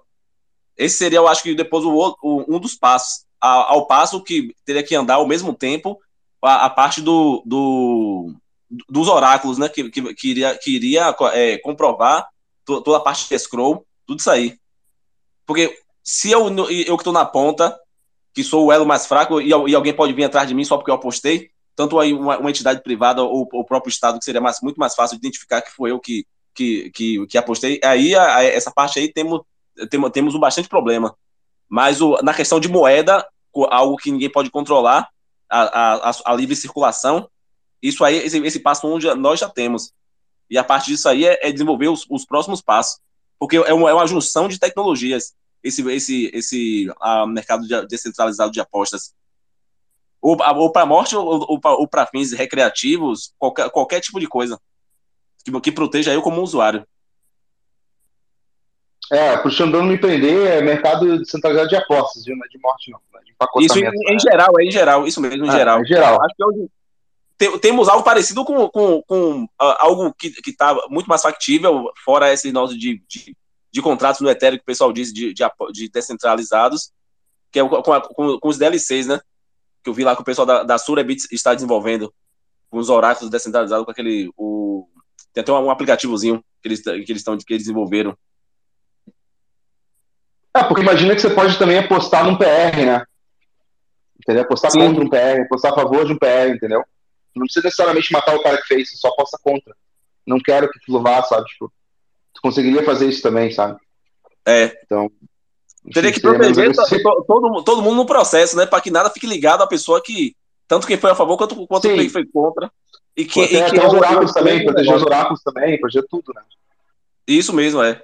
Acho que essa parte aí tá muito complicada de resolver. Acho que é uma coisa muito mais. é, que é que nem o- a- na, na, na questão da, da teoria dos jogos, que, é, que se trata muito mais de, de, de, de, de alinhamento de, de comportamentais do que na- de- necessariamente de código. Que essa aí tem que, tem que ter, é, esse é o grande desafio, né? Que a parte tecnológica creio que seja muito mais fácil de resolver, mas a questão de, de alin- alinhamento de, de, de Moral, comportamento. né? Isso Questão, mesmo. questão de alinhamento moral, de valores e tal, é- esse é o grande problema, sabe? Que é a Por isso questão da- das que eu- limitações humanas, né? Que o Nick Zabo fala. Exato, é, e por isso que eu tenho muito medo, assim, tipo, dessa galerinha shitcoinheira, inclusive, que tá, tá percebendo que os shitcoins são uma bosta, vindo pro BTC, e aí começa a ter umas ideias malucas, e propor uns negócios doidos, e, enfim, participar disso aí tudo, então, é, é- é, de novo, essa, essa batalha moral que, que eu tô sentindo que é, o- que, é o- que é a principal batalha, sabe, tipo, é aquele negócio que o Lavão falava, né? a gente tá numa batalha cultural, numa guerra cultural, né, no Bitcoin isso é claro, assim, dá pra ver claramente que é realmente uma batalha cultural, assim. É louco demais isso acontecer. Eu vi uma live esses dias do, do Guilherme Freire e, e ele falava basicamente sobre anarcocapitalismo, porque que tem, não, não dá certo. Ele falou que no mundo real que a gente vive, todos os ANCAPs eventualmente migram para um lado ou para o outro. Ou eles viram conservadores, ou eles viram esquerdistas de merda. E é muito isso que a gente está observando hoje em dia na nossa sociedade e na nossa bolha. Aquela história, né? A gente, nesses primeiros é, 13 anos aí de Bitcoin, é, meio que a gente estava indo debaixo do radar, né? Construindo, tal, os pioneiros, os OGs, né? Fizeram aí a solução que a gente conhece hoje, só que a gente chegou agora naquela fase que as- é, todo mundo já conhece o Bitcoin, é, as organizações, é, os globalistas, todo mundo já está vendo que, que para que, que o Bitcoin serve para tirar poder do governo, tirar poder deles. Então a gente está naquela fase agora que agora, agora a gente está lutando, né? Then, then they fight, né? É, é, a gente está agora nessa fase aí, sabe, não, não, não vai ser moleza, né? É, própria essa questão da FTX não, não desce a minha cabeça que, que esses caras não foram um, um ataque ao Bitcoin também, sabe? Da forma como, como eles surgiram, da forma como eles cresceram e da forma como assim, né? Eu não estou esperando que, que esses caras vão ser punidos. Então, é, tudo leva a corroborar essa narrativa aí de que agora, sabe, desde a da questão dos ataques é, ecológicos, que é uma coisa que pegou muito né, no, no, nessa histeria da, da do, do, clima, que atacam Bitcoin em cima disso, atacam Bitcoin é, com um monte de ETFs de, de futuro, né, porque né, é, se vocês notaram, é, nos Estados Unidos eles só aprovaram ETF de futuro, justamente porque é para poder bombardear dinheiro para apostar contra o Bitcoin. Né, o MySpot, por exemplo, não, não aprovaram, né, não, que não querem deixar. Né, já está claro que, a, que, a, que, a, que a, a ideia não é fazer o, o Bitcoin prosperar. A gente está nessa fase agora. Então... O Manhattan, sabe o que isso está me lembrando? Só que elevado a décima potência é quando o Wikileaks resolveu adotar Bitcoin para receber. Aí Satoshi, agora não faz isso não, senão vai dar merda. Senão os holofotes vão tudo se voltar para aqui, para a gente aqui e para o projeto e pode dar merda. E esse problema nós, nós agora passamos a, a, resolver agora. Aquilo que Satoshi pediu para que a galera não, não fizesse, que era a expor demais o Bitcoin, veio se veio se a calhar agora, né? Que agora que os holofotes estão estão a, apontados para o projeto, vários ataques vários ataques agora estão sendo direcionados. E agora é o nosso é o nosso problema, né? Aquilo que Satoshi não, não queria não queria ter se exposto no, na a época, quando ele pediu para o pessoal não, não adotar. Porque o, o projeto não estava pronto ainda. E deixar para as futuras gerações, que a galera tá, que chegou, que a gente que chegou depois, passar, parar, passar por esse tipo de problema e ver como, como resolver. Porque são, são, vários, são várias frentes de ataques. E para isso precisa de várias frentes, várias frentes de defesa, né? É, é, é, a fase, é ataque de regulador, ataque de desenvolvedor, né, ataque financeiro. A gente listou quase todos eles aqui, né, nessa conversa, engraçado até, né? Foi falando de um, foi, foi chamando outro, chamando outro, chamando outro. Estamos sendo atacados por todos os lados, né? Aquele negócio, aquela metáfora da Bitcoin é criança que foi jogado na floresta e sobreviveu, né? E agora virou Tarzan, troço assim. Porque vamos ver se a gente sobrevive mais uns anos, sabe? Porque ah, acho que se a gente passar dessa fase agora, desse ataque do desenvolvimento em si, eu acho que a gente está meio safe, assim. Minha visão, assim, sabe? Acho que o principal é ali, assim, a, é no core, assim, o negócio tá. É esse o principal ataque, na minha, na minha visão, sabe? Eu acho que essa questão financeira, chocar o Bitcoin é tudo temporário, assim, sabe? Porque, afinal, que se dane o preço, entendeu? o negócio é a gente tá funcionando, né? Se ele estiver funcionando, isso é tudo temporário, né? O Estado vai quebrar de qualquer jeito, né? Eles vão continuar. O preço não está no protocolo, né? O preço Exato. é, é externo. É, o problema é o protocolo em si. Esse, para mim, é o maior, maior ataque, o maior roteiro de ataque, que é o que é o mais plausível de acontecer, é esse, sabe? Tipo, ainda mais que teve um tempo atrás que os desenvolvedores começaram a sair do core, você lembra disso? Começaram a sair e tal. Tudo bem que começaram a voltar uns desenvolvedores meio estranhos, assim, com os números bizarros, uns fake estranhos, todo pitaco tudo mais. Ou seja, tipo, a galera tá começando, tá começando a entender que talvez um set de anonimidade um pouco maior é, para ser desenvolvedor do core seja necessário, assim, sabe? E, enfim, vamos ver. Para mim, o maior ataque é, no, é, o protocolo em si, é no protocolo em si, sabe? E, e é o que tá embaixo do nosso nariz, né?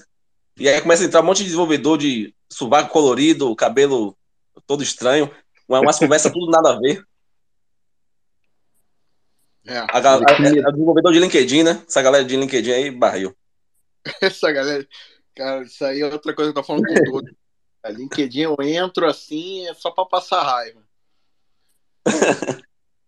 é, aquela sinalização de virtude, uns contos da carochinha, do tipo, ah, eu tava andando na rua, encontrei um mendigo, aí dei uma comida, cheguei na minha entrevista de emprego, o mendigo é que tava me entrevistando. Ah, é história assim, bem nada a ver, né? Mas, pessoal, é, estamos se aproximando aí já do. Né, pass, até passamos um pouco aí da, do, do, da duração, mas o papo tá tão bom, deixamos rolar. Mas eu convidei a Paula aí, que ela pediu para fazer uma pergunta aí ou comentar alguma coisa, Paula. Então tá contigo aí a, a, o Mike aí. Pode. Opa, boa noite. Então, eu queria só ressaltar o que o Miguel falou a respeito dessa preocupação e eu não estava olhando esse ponto e faz todo sentido, porque a maior parte das nossas techs, hoje em dia, a, pelo menos a brasileira, e eu acho que que a americana também, é, é, é esquerdista, né? Então, a maior parte que está no meio tecnológico, elas têm uma visão totalmente diferente da, da do liberal. Eu acho que, eu acredito que para a gente proteger, a gente precisa incentivar outras pessoas que sejam é, mais de direita, mais conservadoras. Porque se a gente não incentivar essas pessoas a entrarem para esse mundo, não só para o Bitcoin, mas para a área tecnológica, a gente vai estar tá ferrado. Porque eles querem o sistema. Eles querem manter o sistema. Eu acho que a solução vai ser essa: trazer mais pessoas. Eu até concordo isso com o que a Paula falou, que é para, para além do que a gente está reclamando aqui sobre o, o, a galera que quer fazer um ataque via, via o desenvolvimento, acho que o âmbito muito maior é na guerra cultural, né? Porque se formarmos muito mais pessoas com aquele o, o, o estilo da, da transcendência, que, que respeitem a, a, a, mais a moral, a questão, as questões mais conservadoras, creio que isso aí é, acaba por, por no futuro formar no, novas pessoas que queiram contribuir, principalmente na parte do código, com a, com a visão mais de é, muito mais alinhada com, com os fundamentos do, do próprio Bitcoin, né? Acho que acho que a, coisa está muito mais no âmbito muito mais acima, que o, a, guerra é, é a guerra é uma guerra cultural. Para, para além de, de, de, de, uma, de uma guerra de, de, a nível de código. Porque se a galera está entrando a nível de código ela, ela está atacando, é porque é, no âmbito cultural ele já, já, já, já foi contaminado, né? Que é como a, a, a própria esquerda ela, ela vem. É, temos, temos que, que dominar os espaços, como, como eles mesmos dizem. É, a gente. Mas agora os layoffs já estão rolando aí, né? Quando acaba o Easy Money, a produtividade tem que voltar, e a gente está vendo isso acontecer, e eu espero que dê uma boa purificada aí na área de TI. Acabar com essa putaria aí de ideologia e o pessoal voltar a trabalhar de verdade. É isso mesmo.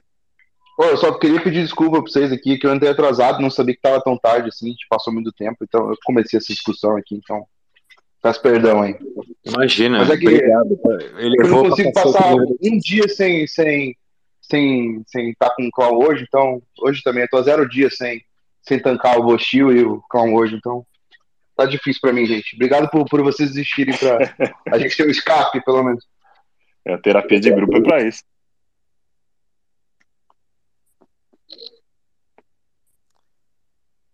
Então tá bom, pessoal. Vamos nos despedindo. É... Tem umas palavras, Dum, Didi? Não, só agradecer aí, pessoal. Até semana que Posso fazer uma pergunta só? A galera que é mais, que é mais da área técnica. Manda. É, como nessa questão de- das, das implementações de- do, do, do- que tem o Bitcoin Core e outras, e outras implementações, como isso aí poderia ajudar na questão de, de não, não ter pessoas in- introduzindo é, códigos ma- ma- maliciosos nesse, nesse sentido aí? Não- não- Ajudaria alguma coisa ou, ou é, ou é besteira isso aí? Ajudaria sim. E, mas só que o que eu vejo é que as, as outras implementações são mais progressistas do que o core, então, tipo, não sei. É, Ou- precisaria ter um fork conservadoras, conservador, né? né? É, então, precisaria ter tipo um fork conservador que muita gente optasse por usar ele, para ter bastante peso ali, né, na, na divisão dos nodes.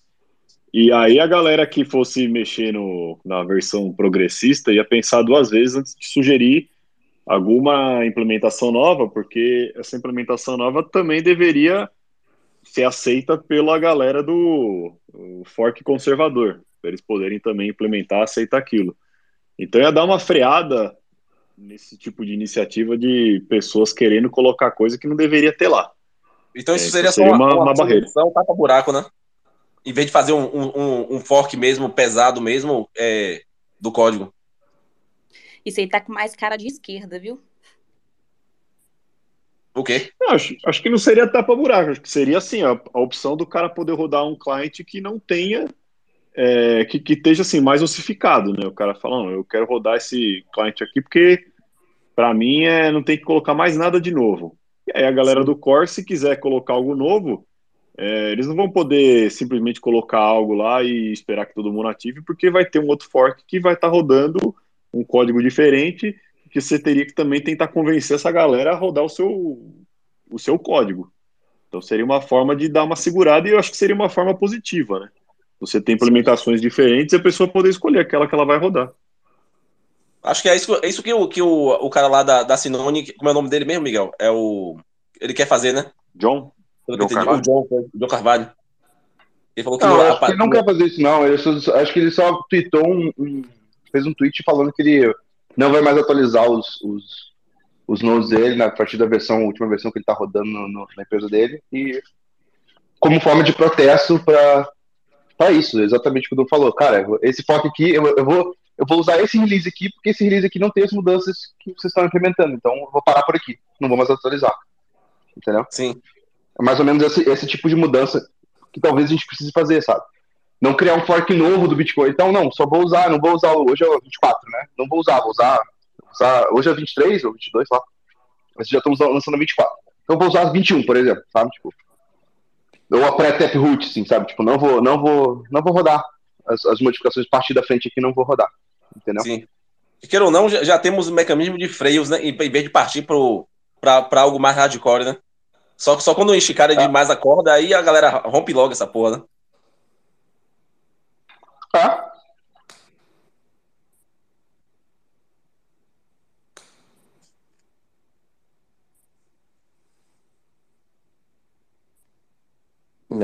Papo de alto nível aqui, hein? Isso aí, pessoal. Tá tarde, vamos nos despedindo, viu? Um forte abraço e até semana que vem. Ah, passa a palavra pro Valeu. Marrata. O Marrata saiu aqui, peraí.